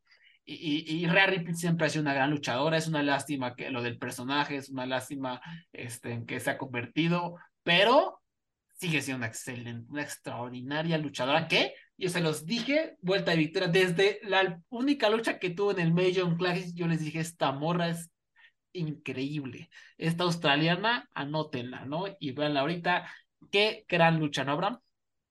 Sí, desde que cuando este, Ria tiró de cara a Charlotte, yo ahí estuve 100% metido y después, porque desde que Ria tira para atrás a Charlotte y Charlotte cae de cara, frena por alguna razón la caída con su cara, ellas empiezan a darse Sí. por la más no poder, Sí. a tirarse de cuello, de cabeza, de pierna, ¿sabes? Se volvió e- esta lucha súper intensa y me gustó que mm, parecía hasta como, como, como, como una pelea de estas que se volvió como loca, que tú no sabes Se chuta, ¿no? Sí, tú, tú- estás diciendo, pero ¿por qué tú estás tirándola de cuello? No hagas eso. O, ah, oh, no, de la tercera cuerda. Ay, Dios mío, se van a matar. Ok, están bien. Y me gustó ese elemento de peligro que muchas veces que, que, que, que uno siente viendo a Sacha Banks, pues estuvo en esta lucha.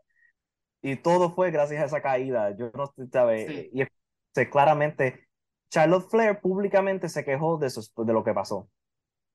En una, vi un clip de una entrevista que ella estaba quejándose de que el evento estelar eh, eh, siempre debe ser el ganador de WrestleMania, que siempre cuando es el hombre el ganador es el bar del evento estelar, que, y, y, y que pues, claramente no sé si es que no lo entiende, pero cuando tú vas a cerrar un show, si no es por una correa mundial, tú debes poner el programa más hot. Y si Rhea y Charlotte no le dieron la oportunidad de crear un programa lo suficientemente caliente para hacer el main event de WrestleMania, eso no es culpa de Sami Zayn o los Usos, Kevin Owens. Ujú. Eso es culpa de la empresa que no les dio la oportunidad a ella este, de, de haber ¿verdad? aprendido, porque Rhea Ripley está este, amarrada de la pierna con, con Dominic. ¿Qué, qué van a hacer? No, o sea, no podían hacer mucho. Sí, ahí, ahí fue una construcción terrible, terrible, terrible. Sí. Otra vez, su, su amado Triple H, que dice que gran booker de, de mujeres, su amado Vince, eh, lo de siempre, ¿no? No saben qué hacer, no saben cómo construir rivalidades que vendan, rivalidades creativas, ¿no? Y estas dos mujeres salieron a, a, a callarles el hocico, a demostrarles que merecían el deal, que merecían la rivalidad. ¿no? Y sí, como dice Abraham, de, pre- previo al suplex alemán este que cayó de, cayó de hocico Charlotte, eh, la lucha estaba bien, pero no era nada del otro mundo, pero de ahí como que arrancó recio, ¿no? ¿Cuántas estrellas, Abraham? Yo, yo, yo le di cuatro. Cuatro Yo le di cuatro también, cuatro sí. Muy bien, muy bien. Mm, Me gustó mucho, me gustó mucho. Y el evento estelar, por supuesto, fueron eh, Kevin Owens y Sami Zayn ganando los campeonatos en pareja sobre los Usos. Una lucha bastante buena, eh, movidona, con todos los hits. Eh, obviamente había una historia que, que para mí fue lo que le arruinó un poquito cuando se pusieron a, a payasear, a, a decir, ah, tú eras mi hermano, esas cosas de Shakespeare que me zurran. Pero estuvo bien, ¿no? El, el final estuvo muy emocionante y el público estaba muy metido, ¿no? Y me gustó mucho la estructura. Ellos claramente tuvieron originalidad en su estructura porque no fue el usual de que empieza el técnico con movida, después Rudo empieza a dominar, para después el hot tag. No, empezó con dominancia primero de los rudos, con un hot tag de Kevin Owens y después se volvió en este estilo de lucha donde eh, subí bajaba las emociones aquí para acá, para entonces se intercambiaban las dominancias. Y me gustó que hubo una estructura diferente para el tipo de lucha de equipo que WWE usualmente hace. Este, la, la, la- lo shakespeariano no me molestó tanto porque ya yo me lo esperaba, so, es como que estu- estuve sorprendido que Roman Reigns no lo hizo, pero me, este, lo disfruté la lucha, a pesar de que el último Hello aquí no sé yo muy bien, fuera, pero fue muy bien estructurada y fue emocionante y, y duró lo que tenía que durar. No, ¿sabes? No tengo cero quejas del evento estelar, le doy cuatro estrellas también. Yo, yo fui igual con tres estrellas, tres cuartos, y, y estuvo bonito el tener ahí el logo de PWG, obviamente un callback, su historia, shalala, y son dos personas con mucha, mucha química. Me hubiera encantado que al final Kevin Owens traicionara a Sami Zayn, este, como clásico. eh, Yoshino y Doi, ¿no? La clásica, eh, que siempre se van a odiar. Eso hubiera estado chido, la verdad, creo que hubiera sido algo, algo interesante, pero bueno, ya van a estar haciendo un feudo con los Viking Raiders y con este, ¿cómo se llaman? Los que ganaron los Street Profits, algo así. Ah, Street Profits, sí. Entonces, pues esas serán buenas luchas, por lo menos. Y, ay, nos faltó el Pat McAfee derrotó a Demis, ¿no? Casi se me olvida esa lucha inmortal Sí. de WrestleMania. Sí, sí, sí. No, Este, yo, yo estaba en el baño cuando ocurrió, Grandes momentos, grandes que momentos. me lo perdí. Pero así que, pero me- me- quiero darle un aplauso a Sami Zayn en su premio de consolación por haber sido la estrella más grande, Sí. el, el- el técnico más grande de WWE en los pasados meses. Felicito por tu semi, tu evento, tu evento estelar, estelar falso por el campeón tag team con tu amigo. Está bien, por lo tuvieron, tuvieron ese momento lindo ellos dos. Sí, por lo menos no estuvo mal. Sí. Después la, la noche 2, Brock Lesnar derrotó a Omos, una lucha que a mí me gustó porque duró cinco minutos y simplemente es Brock este, siendo golpeado y golpeando más duro y ganando, ¿no? Unas tres días y medio, a lo mejor un poquito más rápida, me da igual. Ahora, eh, Omos apesta, en, no, no sé qué, Oh, sí. jamás me ha emocionado nada, ni, ni un solo movimiento de Homos en toda mi vida me ha emocionado, no tiene carisma, no tiene presencia, no es un gran trabajador, no sé ni siquiera cuál es su finisher, la verdad, nunca me he dicho, wow, qué movida de Homos, ¿no? Es, existe, Homos existe y ya. Él, no, él ni corre bien. Yo vi un clip de él tratando de chocar con Brock Lesnar en un Raw o SmackDown, no sé, uno de esos shows que, que yo no sé cómo la gente ve. Y él como que casi se resbala, él no puede ni caminar ni correr en el ring.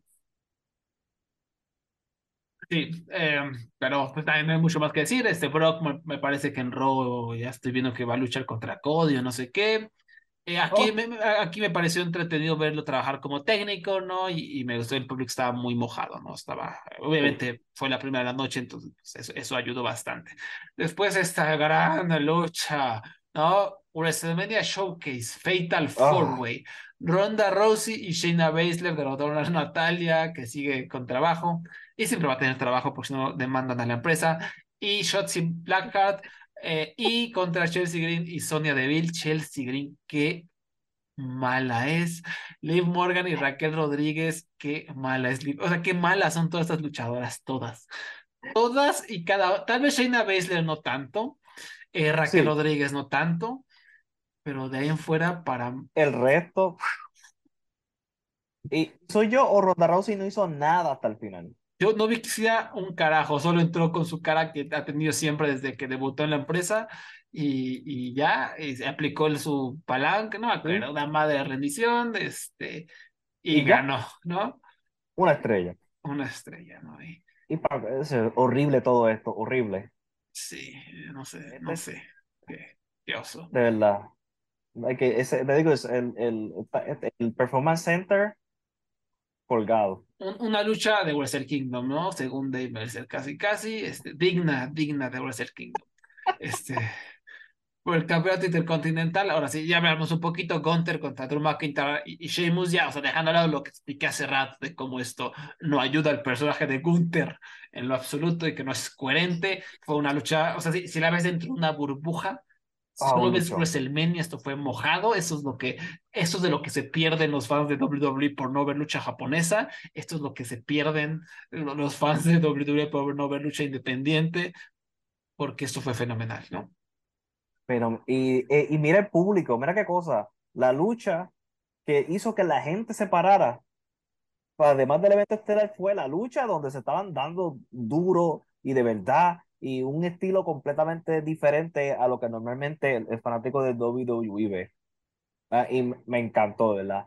Ah, Yo estaba viéndolo, hasta el amigo mío que normalmente no, que no solamente ve los eventos grandes, él estaba emocionado porque no había visto, eh, cuando él empezó a escuchar esos chops, él dijo, wow.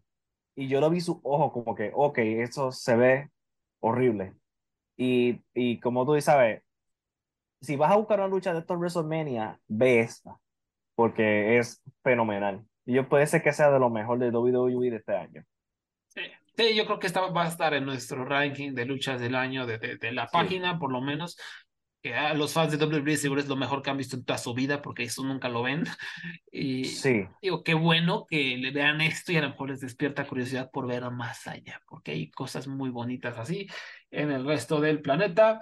Y antes de que se me olvide, también a lo largo de la velada, del parte 1 y parte 2, tenemos estos segmentos en donde están eh, Austin Creed este, como haciendo simulaciones de, de, Ah, de sí. las luchas en W2K23, rodeado de un montón de mecos este, y mecas, eh, emocionados viendo una pantalla. "Ay, sí, ¿Quién va a ganar? ¿No? Es como tan inorgánico, tan chafa. ¿no? Y, y ahí estaba, ahí estaba Pete Dunne en su Butch, momento no. WrestleMania, su momento No. WrestleMania, porque yo no, yo no conozco a Pete Dunne, ¿quién es ese? a, a, a Butch. A Butch, yo conozco a Butch. a Butch, porque como todos sabemos, la, eh, La lucha británica está bien, it's fine, todo está bien, todo está bien, ¿no? El karma, karma is a bitch, ¿no? Karma is a bitch. Después... Esa, no, esa no es la manera. Esa no es la manera, esa no es la manera.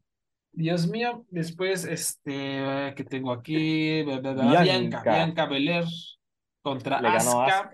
Bonitas entradas, bastante chidas. la, entrada de Bianca con las morritas, que son como todas de, desfavorecidas, ¿no? Algo así entendí, que es, una asociación que se encarga de sacar a las jóvenes de, la calle, muy bonito. Y también eso, eso también hizo reflexionar, ¿no? A veces nos quejamos de todo esto de la WWE, que está el violador a cargo.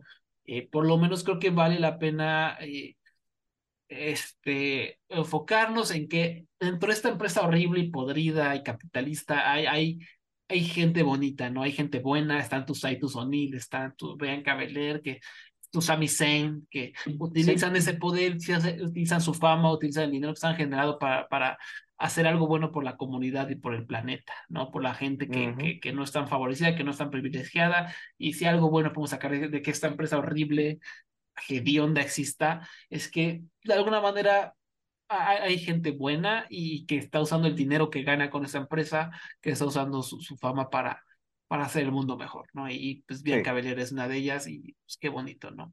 Por lo menos que existan estas cosas. Eh, y la lucha estuvo bien, estuvo padre. Eh, algo le faltó a Abraham, no sé qué, no sé cómo ponerlo. De repente siento que, que Villanca no se sintió tan ágil como Asuka, como que siento que estaba medio, medio pasito atrás de ella, pero estuvo bien, o sea, no, no. Sí, como que no salió, como que no salió como que al, al range de una gran lucha, sino que se quedó en una buena lucha. Sí. Pero como quiera fue, me gustó y el final fue impresionante, como ella cargó desde el piso a Asuka sí. eh, para hacerle su movida final. Me, me gustó ese final y la manera en cómo ella también se escapaba de lo que le hacía Asuka. Y me gustó que hasta esquivó este cuando le escupió Asuka a ella el, el, la pintura. La pintura, sí. Sí. sí. Y, y, también, obviamente, aquí Bianca es otro caso de que, pues, muy bonita lucha, pero que, o sea, ella, no la han podido construir como una como la la superestrella que merecería ser dada sus cualidades, dado su talento, dado el amor del público hacia ella, realmente, igual esta lucha no tuvo una construcción, realmente esta no. lucha fue al vapor, eh, Bianca Belair todo el año que ha sido campeona no ha sido como esa supercampeona imponente, ha sido como, ay, eh, soy campeona, no, o sea, no... Sí, ella en NXT, ella tenía esta actitud de que yo soy la mejor, por sí. tal razón. Y esa, o como que ese orgullo no está en el main roster y, como, y al no transmitirse eso, no, no, no cae igual que siempre. Exacto. Sí, hay, hay, algo otra vez, la empresa no sabe cómo explotar a sus estrellas, mm. no sabe cómo crear talento, lo de siempre. Después el momento, momento. WrestleMania. Shane McMahon contra el mismo, obviamente Snoop Dogg es su compa, le dicen, ajá, jijiji, te tengo un oponente sorpresa, ¿no? Oh, no, qué malo. Sale Shane McMahon, ¿no? Y todo el público enloquece y empieza la lucha, Shane empieza a correr, salta y justo cuando Michael Cole dice, ah, he still got it, ¿no? Todavía lo tiene. Ajá. Se, se, cae, cae el piso, y, se dobla, y se dobla la pierna. Sí, y, y se, se, rompió el quad, ¿no? Al igual que su padre y que su, y su compa Triple H se rompió el quad. Sí, tienen los quads malditos, es, esa familia, no sé qué pasa. No, para los que no se acuerdan, el Vince se los rompió los dos. Shane solo fue uno, Vince fue dos en, en aquel Royal Rumble 2005. Rumble. Sí, cuando, cuando Batista se le fue, se le fue, creo que fue, ¿quién fue Triple H? ¿No? Se le fue en una Batista Bomb, se fue para atrás y cayó, entonces tuvieron que sí. hacer ahí algo, ¿no? Es... Sí, fue Cena y Batista, cuando cayeron al mismo tiempo. Sí, y este, entonces ya salió Vince McMahon a ver qué volé, qué volé, qué está pasando. No, es... Ay, que mucho me reí cuando Shane se cayó. Yo espero que esté bien, pero to no tengo que admitir que me reí demasiado. Sí, sí, fue, fue muy chistoso. Y la verdad, mis respetos a Snoop Dogg. No sé sí. si alguien le dijo, si él tuvo la, la, no sé, la iniciativa o si ya estaba planeado que él ganara la lucha, ¿no? Pero lo que sí es que buenos reflejos, o sea, porque el Miss se quedó congelado. O sea, el Miss... Sí, Snoop Dogg brincó inmediatamente. Sí, el Miss se le quedó viendo, se, se, notaba el terror. O sea, a pesar de que no había un, un primer plano en su cara, se notaba el terror del mismo. Ya valió camote, ya, ya, ya, adiós, ya, el ridículo. Pero en ese instante entró Snoop Dogg a salvar todo de manera milagrosa y quedó bien, ¿no?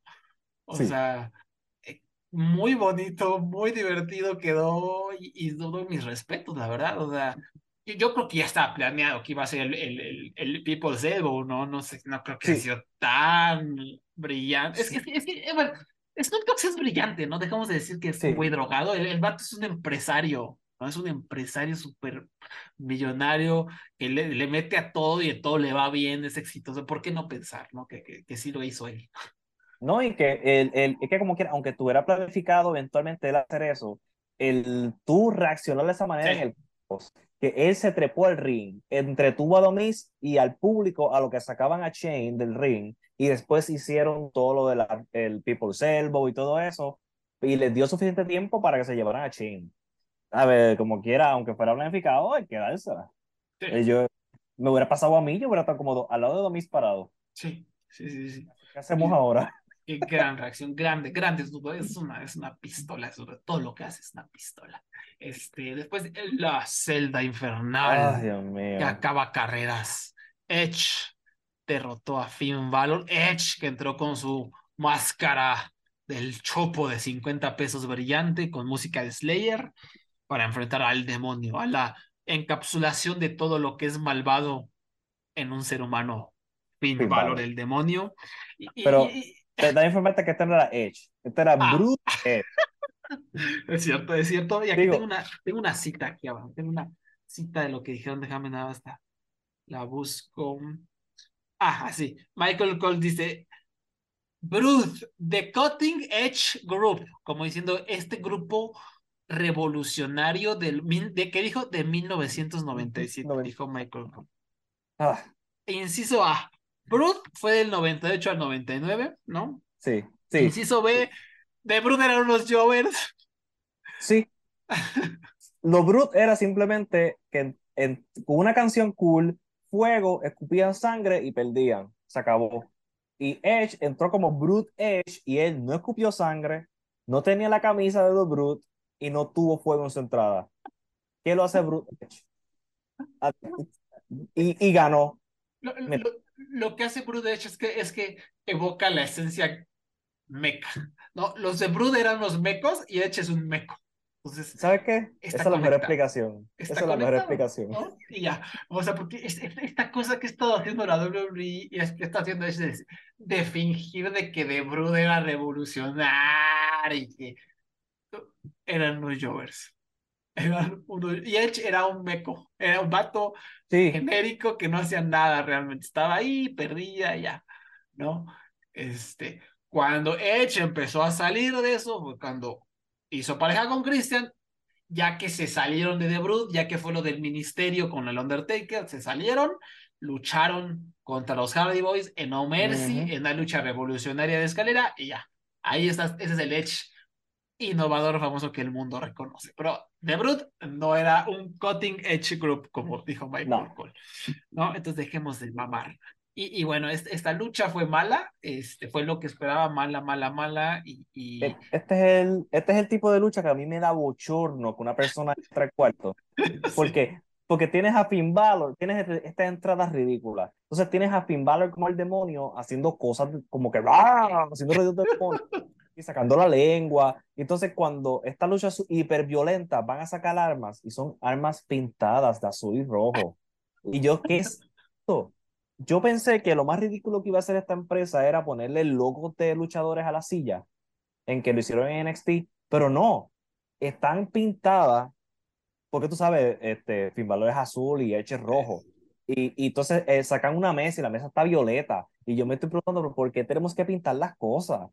Hay palo kendo de un colorcito azul estúpido, mm. rojo. Entonces sacan una escalera y yo dije, ¿por qué no pintaron la escalera? Hubieran ido, ¿sabes? Hubieran terminado todo el trabajo. Entonces, tienes esta lucha hiperviolenta que termina carrera. Es le tira una escalera en la cara a Finn Balor. Finn Balor empieza a sangrar y para la lucha por completo.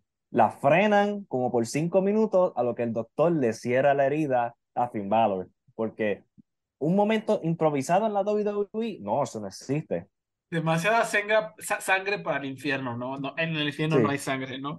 Este, en, el, el sí. E, en el, como el patio del demonio, ¿no? El Devil's Playground. En el patio del demonio no hay sangre, eso es muy violento. No, no, no. No, no.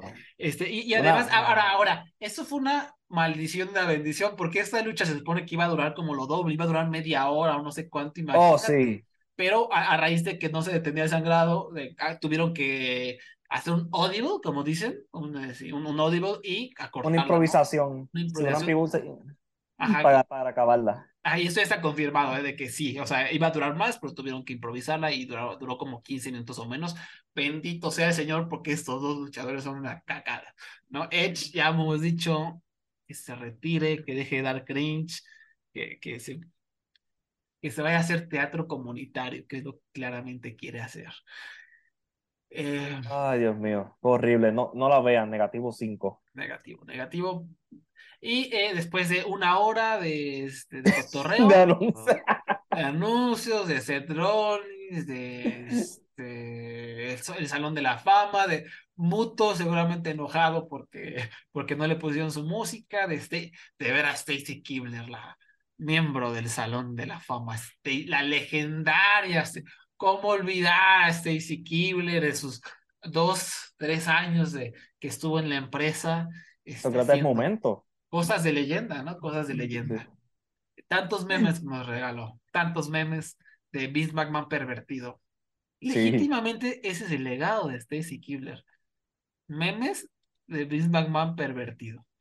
Sí, porque no, no hizo más nada. Bueno, y, la foto con los Dudley Boys, que está con las correas tapándose este, los senos y, la parte de abajo. Classy, classy, por supuesto, ¿no? Es bien classy. Pero bueno, este, la leyenda Stacy Kibler y eh, por el campeonato universal, ya dijimos Roman Reigns derrotó a Cody Rhodes, todo quitando lo hilarante que fue que ganara Roman Reigns. Eh, una lucha que me parece iba bien. Eh, la estructura era bastante básica, si se fijan. Esta estructura banda era la de los eventos estelares del Consejo Mundial de Lucha Libre. O sea, se ve que antes de luchar, Cody le dijo a Roman Carnal, carnalito, vete esta lucha de virus contra, contra el volador, ¿no? Este, porque eso es lo que vamos a salir a hacer, ¿no? Porque si, si se fijan, hubo un momento de la lucha en que la estructura era finisher o, o movimiento muy, muy grande, casi finisher. Te cubro, uno, dos, no. Inmediatamente, Cody, finisher, te cubro, uno, dos, no. Inmediatamente Roman, gran movimiento, te cubro, uno, dos, no. Inmediatamente Cody, gran movimiento, te cubro, uno. E, esa es la estructura de. Me, recordó, por ejemplo, a, mí me recordó Volador Junior contra Matt ¿no? Eh, porque fue una que me gustó, y esa es la estructura, ¿no? Y el volador contra Rock Romero, igual, estos son los eventos estelares del CMLL, ¿no? Y son súper efectivos, o sea, no sé si un sistema es súper, en México funciona más porque el público es más, perdón, es más simple, ¿no? O sea, no hay gran historia, movimiento, drama, movimiento, drama, movimiento, drama, y el público se vuelve loco. Aquí pasó lo mismo porque el público está metido y ama tanto a Cody, y, y, ama tanto a Roman Reigns, que es rudo, no lo deberían de amar, pero lo aman, no sé qué pedo hay, pero bueno, este, que esta estructura del Consejo Mundial funcionó bien por ello. Y la verdad estaba emocionante, ¿no, Abraham? Sí, eh, y fue bien divertida. Y lo mejor de todo es que Roman Reigns, yo creo que esto fue gracias a Cody Rhodes, no hubo promo a mitad de lucha. Roman Reigns en todas sus luchas, él para mitad para decirte una estupidez, para decirte que tú no estás en el Bloodline, que tú no le vas a ganar, y él decide entonces mira por Heyman y por Heyman le dice algo, aquí no hubo nada de eso. Y, y, por eso yo pongo en esta lucha, en su, como que en el tope de la lucha de Roman Reigns en este reinado. Pues que el, simple hecho de que no me pusiste un promo, bello. Y sí, esa, esa estructura que tú dices, así es mayormente la estructura de Roman Reigns como estelarista en estos últimos años. Así que quién sabe, tal vez Roman Reigns es fanático de la, de la, la CMLL. Ah, puede ser, puede ser. Tiene sus, sus luchas de virus. ¿no? Ahí el Roman Reigns a lo mejor es, su ídolo, a lo mejor. Y, y sí, este, ya, se me olvidó decir todo esto, patrocinado por TurboTax. Ah, sí, no, no olvidemos eso. Este, que, que en, la, en la noche anterior, rápido que Sami Zayn y Kevin Owens ganaron, TurboTax inmediatamente. Porque hay que contar ese momento emocionante. Sí, sí, sí, sí. En fin, pues eso fue, eso fue WrestleMania, ni de pedo top 15 WrestleMania de todos los tiempos, ni de pedo top 10, yo no sé qué, qué está pasando. Muy buenas luchas, tal vez sí podemos decir que tuvo una de las mejores luchas en la historia de WrestleMania, va, te, te, la compro, ¿no? Pero Sí. así que, que me digas que la lucha donde tuvo Edge contra Finn Balor y, y este y Natalia y Shotzi Black, no, o sea, no, calmemos nuestros hipógrifos. Pero hubo más luchas, hubo más luchas en todo el fin de semana y yo creo que el mejor show del fin de semana, Abraham, ah, no sé si coincidas conmigo, fue como se esperaba, Supercard of Honor de Ring of Sí. Honor 2023. Chulada, chulada. eh, todas fueron de buenas, excelentes, aunque no vi el pre-show, no sé si hubo algo malo ahí, espero que no. No, el Pricho no lo vi, no. Yo empecé a verlo desde Vikingo y Commander. Ah, ok, ok, qué bueno. Es justo, yo, yo lo mismo. Eh, vi que una lucha de Willow Nightingale contra Miranda Alice, entonces, ah, híjole, a lo mejor esa no estuvo buena, pero bueno. Este, no, no, fijamos que no existió, eh, eh, porque es el pre-show. Ya, en el evento chido, como debe ser, el hijo del vikingo derrotó al Commander en mi lucha del año, mi lucha favorita del fin de semana.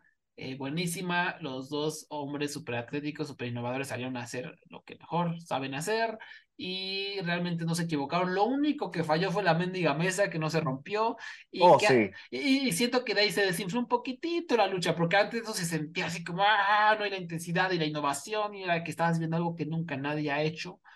Y ahí se desinfló un poquitito, pero igual, o sea, cerraron bien y fue una lucha fenomenal. Yo fui con tres estrellas y media, tal vez tres estrellas y tres cuartos. ¿Tú, Abraham? Sí, me me fui con cuatro. Y, y me encantó también que entre estos counters que ellos dos tenían, este, porque hubo, me encantó que Commander tuvo que intentar tres veces este, una de las movidas. Sí, sí, sí. Eh, Como que ese tipo de cositas así me gustaron, porque este, tal, porque no era simplemente ellos haciendo super movidas. Sí. Estaban ellos haciendo estos counters, ellos haciéndose, este, esta, hubo como una estructura donde no era simplemente, mira qué cool lo que hacen, sino mira esta cosa cool que hacen, ah, pero se conocen tanto que se pueden bloquear y se pueden mover y, y, y fluyó de manera bella. Sí, exactamente. Él fue el shooting star, ¿no? Que lo intentó dos veces, no le salía, Sí. no le salía y al tercero le salió, ¿no? Y los comentaristas, como siempre lo he dicho, Ian Riccaboni es un Dios, un comentarista maravilloso, lo mismo que, ay, se me olvidó su nombre, Caprice Coleman. eh, Caprice Coleman lo Caprice. adoro y además le da mucho, mucho sabor, mucha emoción, eh, mucha energía. Y ahora le agregamos a, a- ay Dios mío, a Nigel, McGuinness, Nigel- a, a Nigel McGuinness, que siempre, siempre me ha parecido muy bueno como comentarista. Y ahorita ya librado de la WWE creo que se, dese- se desempeña todavía con más libertad y, y me, me encantó, o sea, me encantó este equipo y lo que le agregan, la emoción, te cuentan la historia, se ven ver bien a los luchadores, cuando la cagan los cubren, por ejemplo aquí en esta lucha una eh, cosa que no se vio tan bien, Commander se echó, no me acuerdo qué manchincueta de, del stage, creo que un salto mortal o algo así, eh, de la rampa Sí, sí. al piso Sí, y Y cayó, como, sí, como, ajá, no cayó de panza sobre el vikingo, cayó primero en sus piernas y luego se echó de panza, ¿no? Ajá. No tan bien. Y Nigel McGuinness inmediatamente dijo, ah, qué inteligente el Commander, hizo proteger sus rodillas y mejor cayó parado para después darle mejor impacto, ¿no? O sea, lo, lo cubrió de manera increíble, ¿no? Con un algo justificado que además tiene lógica, ¿no? Y, son cosas así a lo largo de la, de la velada que estuvieron haciendo y son maravillosos, ¿no? Yo los adoro, los adoro. Em, después por el campeonato mundial eh, de tríos de Ring of Honor, The Embassy, Brian Cage, Kaun y Toa Liona derrotaron a AR Fox, Blake Christian y Metalik. Igual una lucha buena, bonita, rapidita. Eh, ya saben, yo soy súper fan de AR Fox, me encanta verlo. O sea, este equipo está bastante aleatorio, pero eh, estuvo chido. Sí, y pues. además estaba bueno el contraste, ¿no? Habrán así como los super mamados contra los super atléticos. Ah, exacto.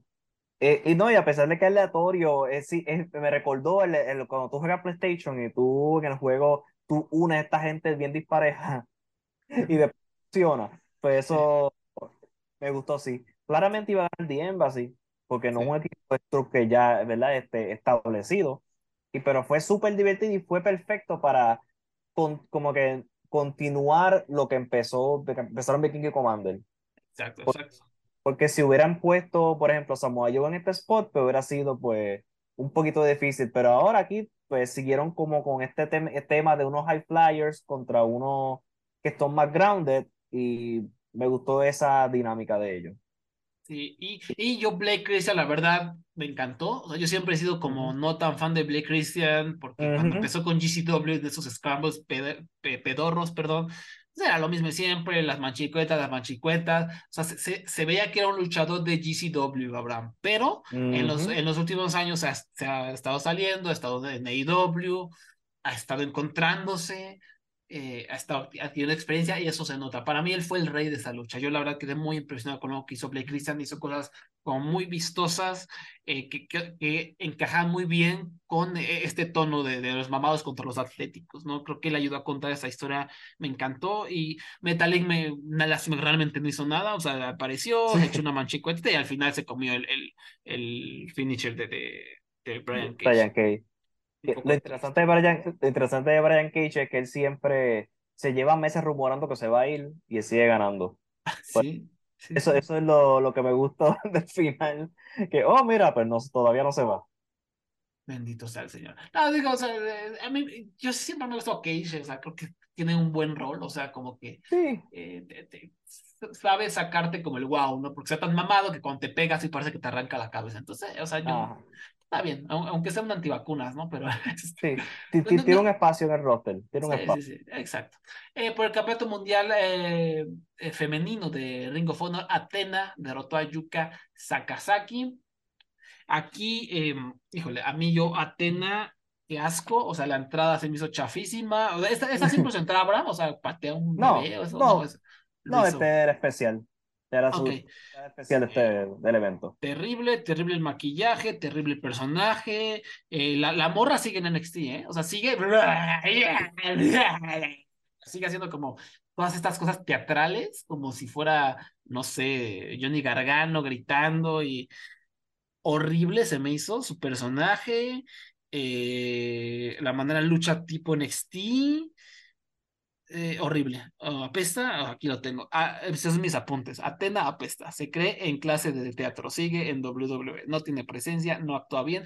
Y eso, también no me parece que es una gran luchadora. Yo nunca, lo he dicho 100 veces aquí, no me parece una gran luchadora Atena, en Bermudo, lo que sea. No, eh, no es buena, es muy, eh, siempre se me olvida hablar en español, es sloppy, es muy descuidada, ¿no? Sí. O sea, nunca fluye en sus luchas, siempre se nota que está haciendo un movimiento, siempre se nota que lo está pensando, y, pues, y, y, cuando tienes a alguien como Yuka Sakazaki, que es todo lo contrario, que es fluida, que es atlética, que es rápida, se nota todavía más. Entonces aquí no, no creo que no hubo mucha química entre las luchadoras. Fue una buena lucha, no diciendo que no fue unas tres estrellas, no, no fue, sí. pero se nota la diferencia de calidad entre, entre atletas. ¿Tú cómo viste? No. Yo creo que esta es la, la primera vez que el finisher de ella, ¿cómo se llama la movida final de ella? Que es como la Stoner de la tercera cuerda. En, en WWE se llama el Eclipse, no sé si eh, también no. Ajá. Este, no recuerdo cómo le llama ahora, pero esta es la única vez que yo he visto que no se ve forzada la movida. Porque Yuka estaba como tratando de hacer una movida, que estaba guiando la cuerda y ella le brinca y se la hace. Porque normalmente esta movida es tan estúpida, es como que de esta movida donde, donde tú tienes que apagar la lógica de tu cerebro porque el luchador está, tiene que esperar que una vuelta, de una vuelta, para que ella brinque y le caiga perfecto. Pero esta vez funcionó ese final porque ella estaba colgando una cuerda y no tenía para dónde ir. No había manera de cómo esquivarlo. Pero sí, como dice, la lucha fue este, tres estrellas, no fue gran cosa, no hubo química. Y no, no lo disfruté tanto.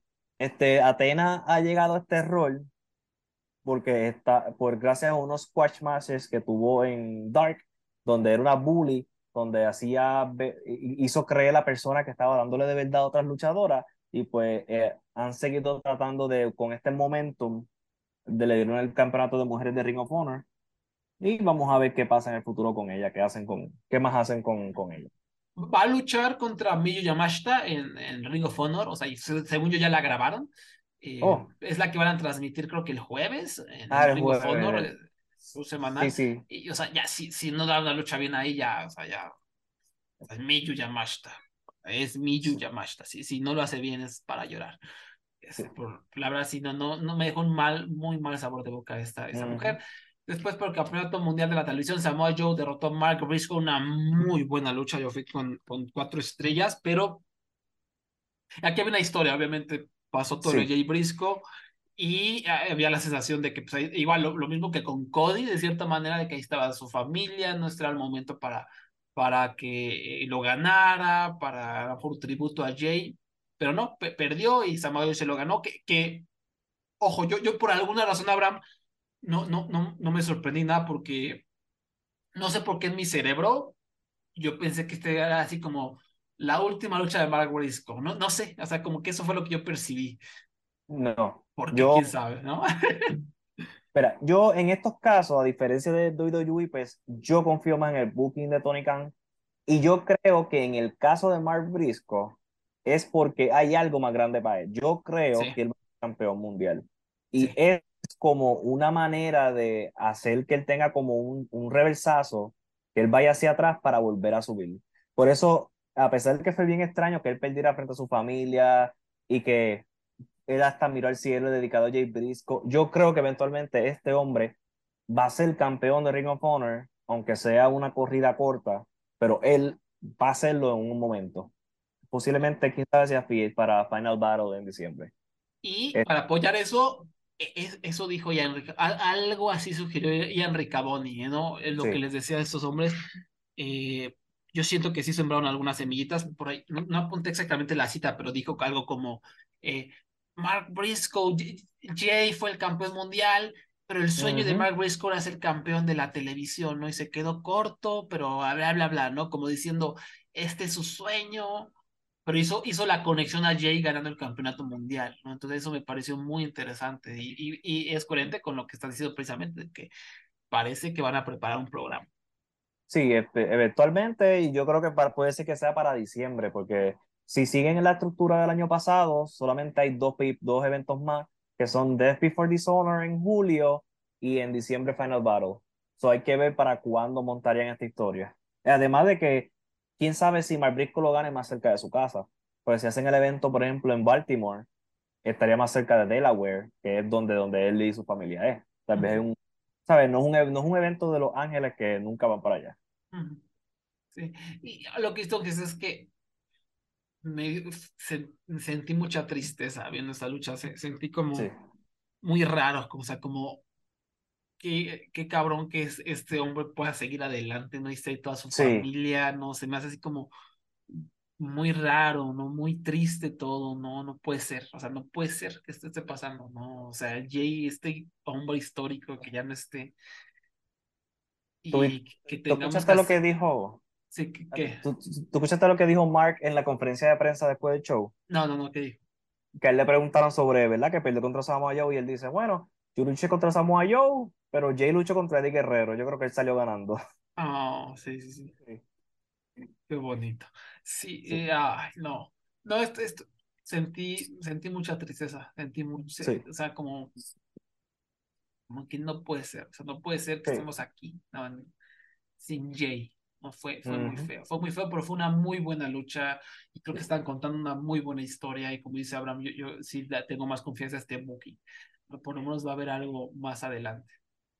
Mm, después, eh, Tanahashi, Hiroshi Tanahashi derrotó a Daniel García en una lucha buena, ¿no? Tres estrellas en cuarto, tal vez tres y media, pero ya como que no, nadie le echó muchas ganas haciendo. Es, Tanahashi en su tour de ganarle a todos los jóvenes en Estados Unidos. Porque el fin de semana ganó. a, Mike Bailey para ahí le ganó.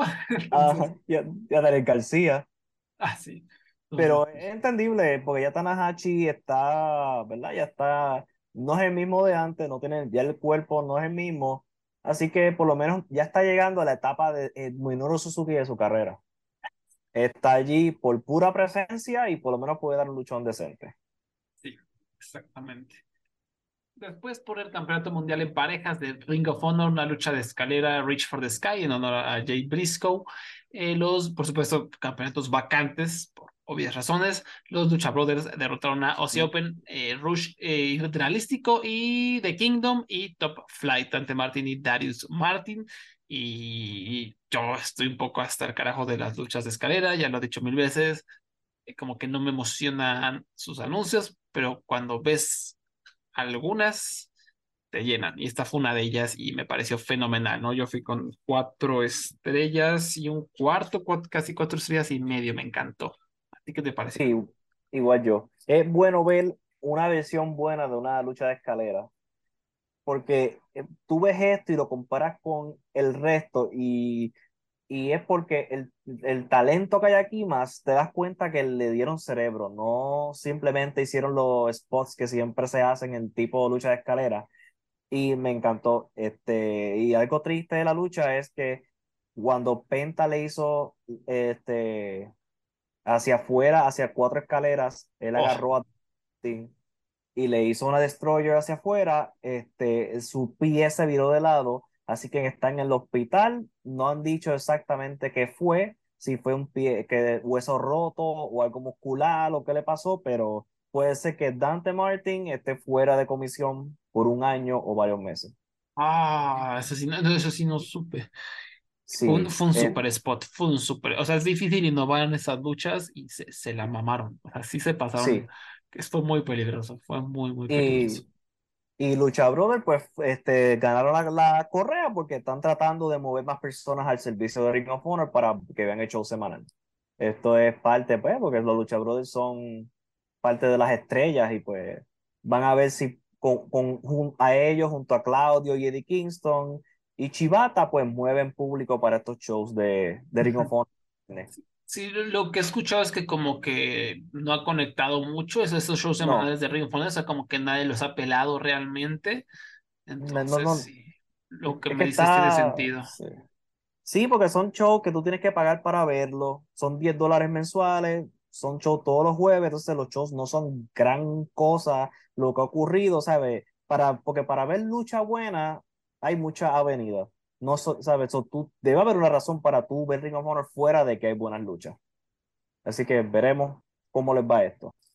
Sí. Eh, yo, yo, yo, la verdad sí, sí, sentí feo que no ganara de Kingdom, ¿no? Sobre todo porque es este como tributo a los Briscoes. Para mí ellos debieron haber ganado. O sea, sí, igual, yo pensé igual, sí. E, e, eran sus grandes rivales, ¿no? Se, también se lo merecen, han sido una pareja genial. Cada vez que ves sus luchas son muy buenas, ¿no? Y se notó después de, de que durante la celebración, ¿no? Que salió Mark Briscoe a como darle los campeonatos a luchadores, se fue a abrazar a Matt Taven y Mike Bennett y se pusieron a llorar y, esa fue como la parte más emotiva, ¿no? Entonces, para mí sí siento que fue un error eh, haber saludado a Lucha Brothers, pero desde el punto de negocios, por lo que explicó ahora, me, me, me, hace sentido, no sé si vaya a funcionar, ojalá si yo, no sé, te, tengo mucho amor a, a Ring of Honor, sé que a lo mejor no va a ser lo mismo, porque es de AEW, pero no sé, siento que sigue un poco esta esencia, no sé cómo explicarlo. O sea, todo este show, todos los shows que he visto de, este Ring of Honor renacido se sienten como mi Ring of Honor que, que siempre me ha gustado, ¿no? Y pues ojalá siga así. Y da igual, o sea, son grandes luchadores y van a seguir dando grandes luchas. Y, y sin más volver a recordar, o sea, este, esta, perdón, volver a recalcar como la creatividad que hubo de esta lucha. Ozzy Open está hecha una de las mejores parejas del mundo. Me encantó Dante Martin y Darius como intentando innovar. El spot de Penta, obviamente. Me gustó mucho lo que hicieron Rush y Bennett, de que se subieron a una escalera, se encararon y se bajaron, quitaron la escalera y se empezaron a golpear. Eso me encantó. Sí, mi momento favorito. ¿Cómo? Pues, fue mi momento favorito. Mike Bennett y Rush dijeron, toda la lucha vamos a darnos. Sí, increíble. Y también qué bueno que Rush, eh, eso no lo hemos comentado, pero qué bueno que Rush eh, dejó un poco el egocentrismo de lado y realmente ha estado como al servicio de, de sus empresas, ¿no? Eso, eso me da mucha alegría porque se haría muchas dudas. Y por ahí Drali, hasta Dralístico tuvo sus momentos. No, la plancha de David con una escalera que se rompió, me encantó, ¿no? La verdad es que eh, no esperaba tanto por mi aversión a las luchas de escaleras, pero esto fue genial. Después Katsuyori Shibata derrotó a William Yuta para ganar el campeonato Pure, que la, verdad no es una lucha que me voló los sesos. Eh, me parece que los primeros 10 minutos fueron aburridores, pero de ahí en fuera estuvo bastante entretenido. No sé, como que el periodo de control de Yuta no hizo nada para mí. Es un show que me cuesta trabajo terminar de conectar con él. Y no sé, ¿a ti qué te pareció? Sí, fue una lucha, yo le diría tres estrellas y media, no fue gran. Me gustó la sorpresa de que yo no esperaba para nada en el mundo que Chivata iba a ganar. Y este, y, pero sí, como tú dices, cuando Yuta empezó a hacer trampa, cuando la lucha cogió, empezó a arrancar. Esos primeros minutos, pues, fue, fueron medio, fueron medio lentos. Eh, y también me imagino que eso es Chivata todavía tratando de ver, como sacando el, el, el, el óxido de, de, la, de los músculos, Sí. diría yo. Sí, Y- y, es- y hay este algo- campeonato es perfecto, ¿no, Abraham? Es perfecto Sí. para eso. Sí, porque una, el- sus luchas no tienen que depender de spots violentos ni nada por el estilo. Pueden luchar normal como hace en el dojo, por ejemplo. Aunque creo que hay algo bien extraño con esta, esta situación de Chivata, porque eh, Tony Khan lo usa, lo usa una empresa independiente de Japón, pero todavía New Japan no quiere usarlo. Y por lo que entiendo, por lo que, por lo que los rumores dicen, es que él va a dejar de estar en el dojo de, de Los Ángeles de New Japan Mm, y que Kuchida se va a convertir en el coach. mm. Pero no sé si es que New Japan simplemente no quiere darle, no se atreve a usar a Chivata por miedo a, a que vaya a pasar algo peor. Simplemente los Estados Unidos no les importa usar a Chivata, pero me, es una situación bien extraña que la empresa madre de él no quiere, no quiere usarlo en su show regular cuando claramente es alguien que hasta puede mueve taquilla y mueve emociones. Y otra vez revisamos lo que dijiste, me parece una decis- decisión muy interesante y muy sabia en cuanto a negocios tenerlo, ¿no? A ver cómo Ujú. mueve eso, eh, si, si atrae atención o, o de plano, o sea, si, si Shibata no te atrae más ojos, ¿no? A- a- al show semanal de Honor, entonces hay algo, ¿no? Que, que tiene que, que cambiar Tony Khan. Sí. Pero esta es una decisión y sí, es muy raro, es muy raro todo lo que está ocurriendo, pero creo que si hay algo seguro por ahora, o sea, que, que no, no seguro de seguro en cuanto a salud, digo, es, este, es esta Ujú. correa, porque tienen que durar que 15 minutos, no es el límite de las duchas, Sí. no, puede estar a ras de lona, no pegarte tan duro, puede ser más tranquila cosa. Entonces, esta es una decisión, me parece, acertada dentro de lo que cabe. ¿No? Y por el campeonato mundial de Ring of Honor, Claudio Castagnoli derrotó a Eddie Kingston en una muy buena lucha. O sea, tenía este Big Fight Feel, yo sentí. Sí. Y Siempre, empezó, o sea, direct- y sí. empezó directo al punto, ¿sabes? Eddie Kingston arrancó rápido. Eh, la historia es que este hombre le tiene ganas de pelear con Claudio hace años atrás. Así que le hicieron una tontería como, "Ah, vamos a agarrarnos de cuello primero. No, no, vamos a empezar con los chops, con los cantazos, porque yo te quiero dar a ti hace años y esta es mi oportunidad. Sí, o sea, yo, yo que no vi nada de previos, que no veo AEW, o sea, ya, yo ya sabía como el, cuál iba a ser la historia, porque siempre, o sea, siempre que habla Eddie Kingston menciona a Claudio desde hace años, ¿no? Sí, desde hace años, añísimos, siempre hay como menciones de Claudio, Claudio, Claudio, ¿no? Entonces, eh, eh, obviamente lo transmitieron aquí, eh, quedó abierta un poco la lucha, me encantó el final, ¿no? Con este, el kick out Sí. un uppercut que hizo Eddie Kingston, después iba a ser su finisher este Claudio, Eddie Kingston hizo una ranita, pero Claudio también hizo un reversal para la ranita y llevarse la victoria, entonces dejó abierto, no, no fue una victoria contundente, lo cual significa que pues, él iba a seguir a lo mejor por la pelea. Después agarró el micrófono y, y reconoció a Shibata que lo fue a ayudar y empezó a decir groserías y básicamente dijo que todavía va a luchar contra Claudio, ¿no? O sea, no sé si esto vaya a seguir siendo durante los próximos meses o simplemente a largo plazo dejaron abierto para que un día regrese Kingston, ¿no? Sí. Eh, Eddie Kingston oficialmente es parte del roster de Ring of Honor. Uh, Eh, Eh, él supuestamente renunció a AEW para irse a Ring of Honor. Me encanta, me, me encanta porque yo no veo IW, entonces, uh, uh, uh, no grandes noticias las, las que me acabas de dar, soy muy, muy feliz. Y sí, fui con cuatro estrellas, un cuarto, me, me gustó mucho. Y ahora, lo que sí tengo que recalcar de este evento que me colmó, me pareció terrible, abominable, fue la producción de cámaras, la dirección de cámaras eh, precisamente. Terrible, o sea, entraba un luchador, era corte a persona del público sacando su moco. Volvemos al luchador, No- corte a persona haciendo tonterías, ¿sí? Yo, yo no entiendo, eh, ¿sabes qué? Eh, y este no fue el único show. Todo este fin de semana, todas estas producciones, no. Yo quisiera saber, deben dar, no sé, clases de producción de eventos a gente que hace eventos de lucha libre, porque yo no sé por, por qué tanta falta de, de profesionalidad en todos estos eventos. Es increíble, especialmente en el nivel independiente. ¿Sabes qué? Yo ni se lo perdono a GCW. Ya GCW lleva bastantes años en, e- en este negocio y produciendo eventos como para seguir haciendo lo que hacen de, de, de, de, de no poner buenas luces, malos micrófonos. Y en el caso de este show, este fue, sí, fueron las cámaras. Yo no sé si estaban usando personas que era su primer día. No sé si hay equipos diferentes de, de, de producción en Ring of Honor y AEW. No sé qué está pasando porque AEW tampoco ¿verdad? Este, todas las semanas por lo menos hay un error en cámara. Horrible, horrible. O sea, hubo un momento en que Jay Briscoe, perdón, Mark Briscoe estaba abrazando a sus hijas. En vez de que nos dejaras ver ese momento y apreciarlo, corte a una persona en el público con las manos abajo, así viendo hacia el frente. Entonces, lo más extraño, lo más extraño es que hicieran esto en este show, porque entiendo que en Dynamite lo hacen porque el canal les se los pide. El canal les pide a ellos, mira, queremos reacción del público.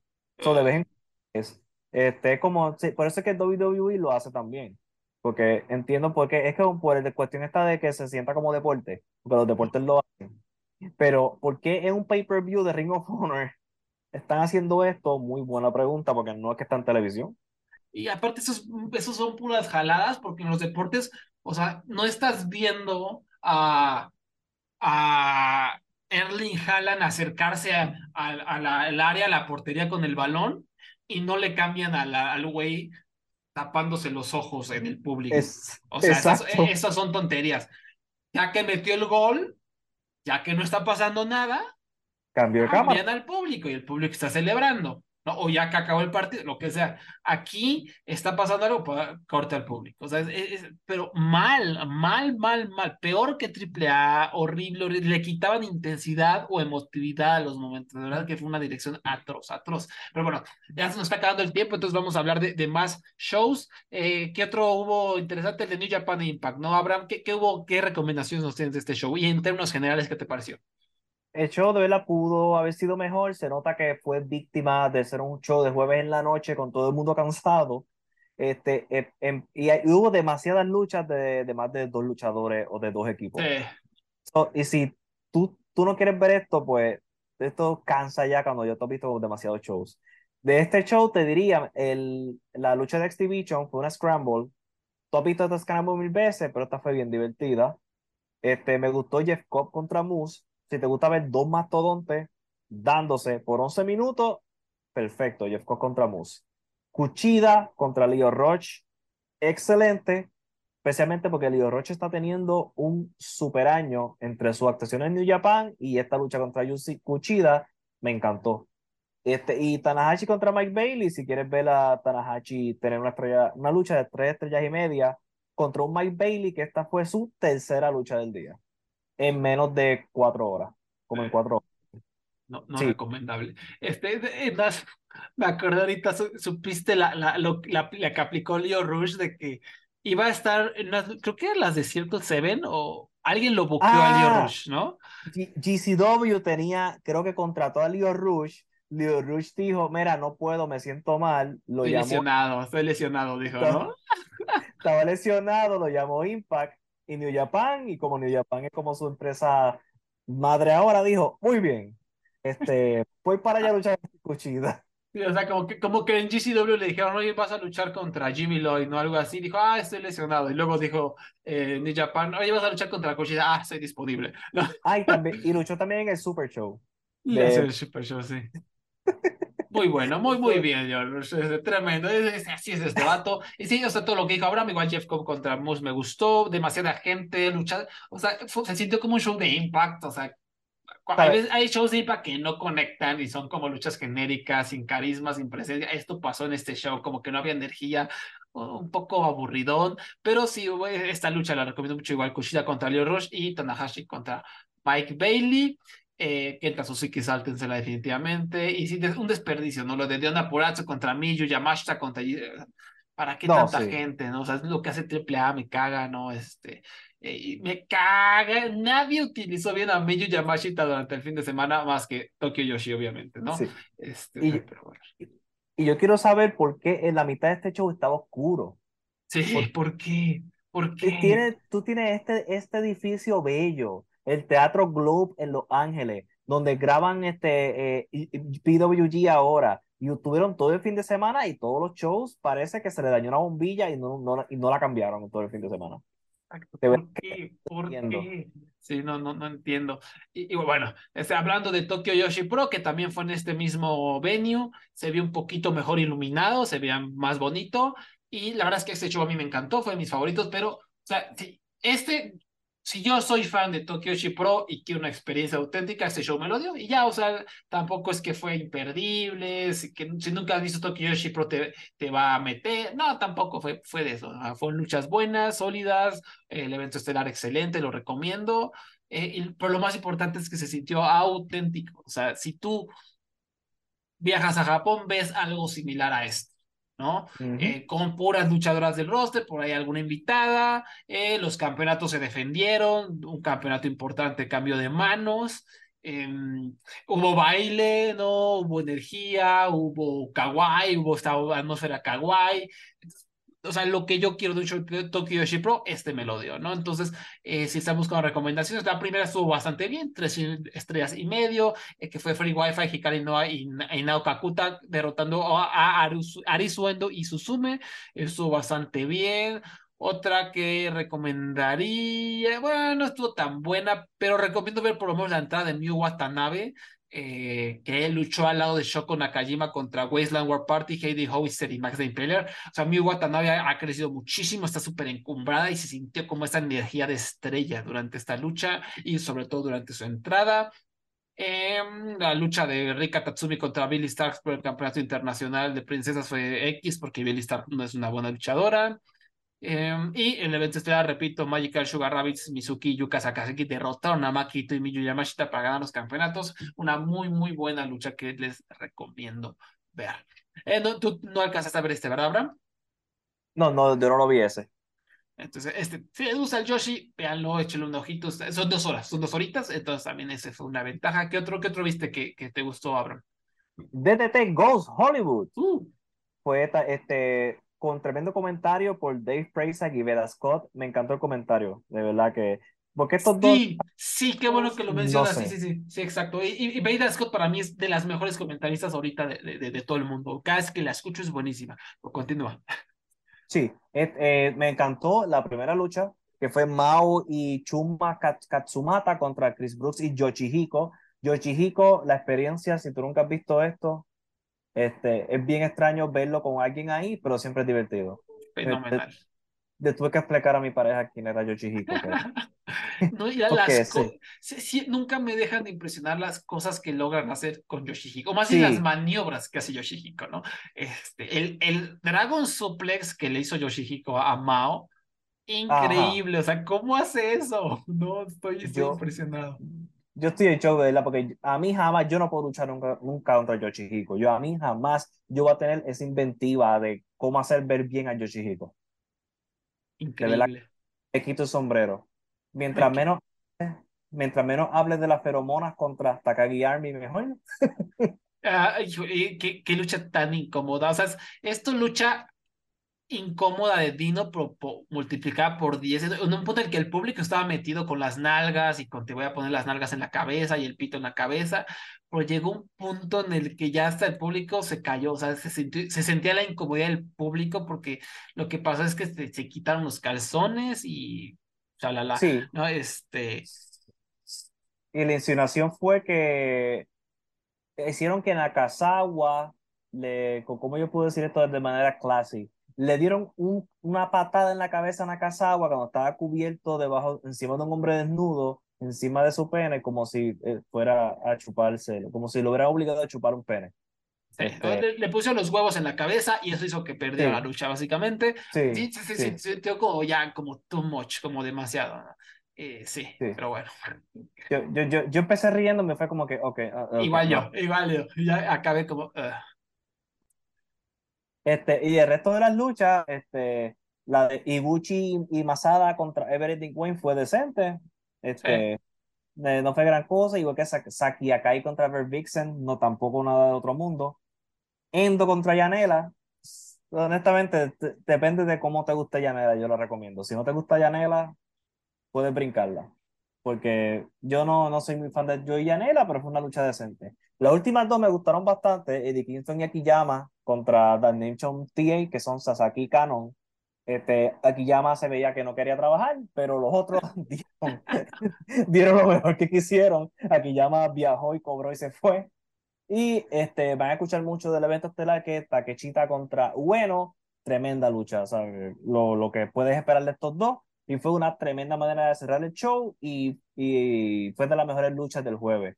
Sí, Este, bueno contra Takeshita, sí, sí, sí. me- bastante. Sí, igual de las mejores eh, del fin de semana, probablemente. Sí. la- aquí la queja es que yo hace un año que no voy de TT, tal vez más, y sigue siendo el mismo evento estelar, siguen siendo los mismos luchadores. Takechita, Sí. bueno, o sea, sigue siendo lo mismo, lo mismo, lo mismo, lo mismo, lo mismo, desde hace años que la veo, o sea, cambia entre Sasaki, entre Takeshita, entre Bueno y entre Endo, ¿no? Esos cuatro, y ya de ahí no, no hay nada nuevo eh, en, en los eventos estelares. Entonces, eso es un poco decepcionante, pero pues igual, si la ves, llegas, buenísima, ¿no? Este, y recalcar lo de Veda Scott, fenomenal, y Prazak, sobre todo durante la lucha de Yoshihiko, la verdad es que hicieron una chamba tremenda de venderlo, también durante la lucha de las feromonas de, de Dino, este, también lo, lo, lo, lo vendieron fenomenal, y también a, a, a Veda Scott la escuché en otra, otros eventos de GCW y fenomenal, ¿no? es, es, es, es genial este, esta mujer.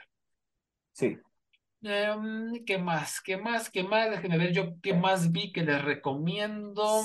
Secret Six, tú estás recomendando todos los shows, entiendo. Ah, ah, Circle Six, por supuesto. Este, ¿qué, no- qué nos puedes decir de la Copa Cannabis? ¿Qué pasó en la Copa Cannabis? Este, mi querido Este, Abraham. ok. Secret Six es una empresa que salió de estas personas que pelearon con GCW y dijeron, nosotros vamos a hacer nuestra propia empresa chatarra. Este, y Ricky Shane Page en- era el booker, y me enteré este fin de semana que el booker de ellos ahora es AJ Gray. Oh, Pero ese Gray ya no está en GCW. Y pues tuvieron eh, entre jueves, viernes y sábado shows temáticos de una hora. Este, la, yo traté de ver, yo entré a ver la primera hora y el show o no estaba puesto o había un rain delay. Sí. Ok, Entonces, el momento donde yo entro al show, entro al stream de Circle Six, que era este, algo de, de, ¿cómo que se llamaba el show? Algo de, de marihuana. Sí, este, era como Cop- Cannabis Cup, no sé qué. Ajá, un cannabis cup. Pues yo pienso, ah, debe ser lucha y luchadores que tal vez, qué sé yo, Rompandón va a estar luchando. No, había una mesa en el ring, sillas, están estas personas enrolando marihuana y teniendo una discusión sobre marihuana. Y yo, ¿por qué? ¿Quién carajo está viendo esto? Por si, si yo quiero ver personas fumando, hablándome, yo puedo salir de mi casa ir a la universidad que tengo aquí cerca. ¿Por qué yo puedo ir a la Universidad de Puerto Rico para ver esto? ¿Por qué yo te- tú me estás haciendo ver esto en YouTube? Yo quiero ver lucha libre. Entonces, yo estoy seguro que yo no fui la única persona. Entonces, yo dije más tarde, ah, voy a intentar otra vez Circle Sex. Me han pasado dos horas. De seguro ya dejaron de fumar pasto. Y cuando lo prendo, rain delay, lloviendo. Y yo, mira, ¿sabes qué? Yo no vuelvo a prender este stream. Terrible, terrible, o sea, eh, aparte era una azotea con 20 personas, no se veía Oh, súper sí. poco profesional todo, no sirvió el micrófono, nunca sirvió el micrófono, Eh, aunque escuché que hubo cosas chidas, hubo un- una lucha como de vatos grandes, ¿no? Jacob Sí. Fatu contra Big Damo, dicen que estuvo buena, AJ, AJ Gray contra Jake Something, dicen que estuvo buena, o sea, que, que por lo menos eh, los podías ver porque eran, eran shows de, una, de menos de una hora y las luchas duraban 10 minutos, ¿no? Entonces, bueno bien por ellos, pero sí es un desastre. O sea, no espero menos de una empresa que, que es de las obras de GCW. O sea, imagínate, Sí. de las obras de GCW. Qué feo. Este. No, no tuve, no he tenido oportunidad de ver el Spring Break, donde luchó Kota Ibushi contra Yuya Nela, seguramente estuvo bastante bueno. No he tenido Ujú. oportunidad de ver el Wrestle con Super Show, donde luchó el hijo del vikingo contra Black Taurus contra Commander, seguramente estuvo bueno. Eh, los Wrestle con Super Show siempre son entretenidos, entonces Ujú. pues si, si tienen unos, un- unos minutos libres, véanlo porque es como un showcase de, de los mejores luchadores que, que no son de AEW, ¿no? Digamos, y con algunas espolvoreaditas de, de, de luchadores contratados. Eso siempre está bastante cool. Eh, ah, una que vi que les recomiendo es el Gringo Locos de World on Lucha. Estuvo bastante cool, o sea, se sintió como un sabor muy mexicano, muy latino. Los comentaristas, no, no sé quiénes eran la neta, pero eran este, latinos mexicanos, pronunciaban muy bien el, el español, sabían los nombres de las movidas en español. Estuvo bastante, bastante cool. Hubo, una, un Six-Man Scramble con Jake. Jack Carwick, el Mago, Willy Mac, Bobby Flaco, Jimmy Lloyd y Shane Mercer, bastante cool. Eh, Dulce Tormenta derrotó a Sexy Star, también la, la recomiendo. No es así que uh, de repente sí se notaban que se les iba como la fluidez, pero la recomiendo bastante, bastante hard hitting. Se dieron recio. Después Aramis, Rey Horus y Commander derrotaron a Black a Taurus, Hades y Látigo en una lucha muy, muy buena. Eh, los macizos contra familia Tijuana, sáltensela, Negro Casas contra Tony Deppen, o sea, no fue una super lucha, pero fue muy tierna y muy linda, o sea, bien trabajada, una lucha de tres estrellas, Deppen se ve que estaba emocionadísimo, le maman los llaveos, seguramente el negro Casas es como su ídolo, se, notó como su emoción.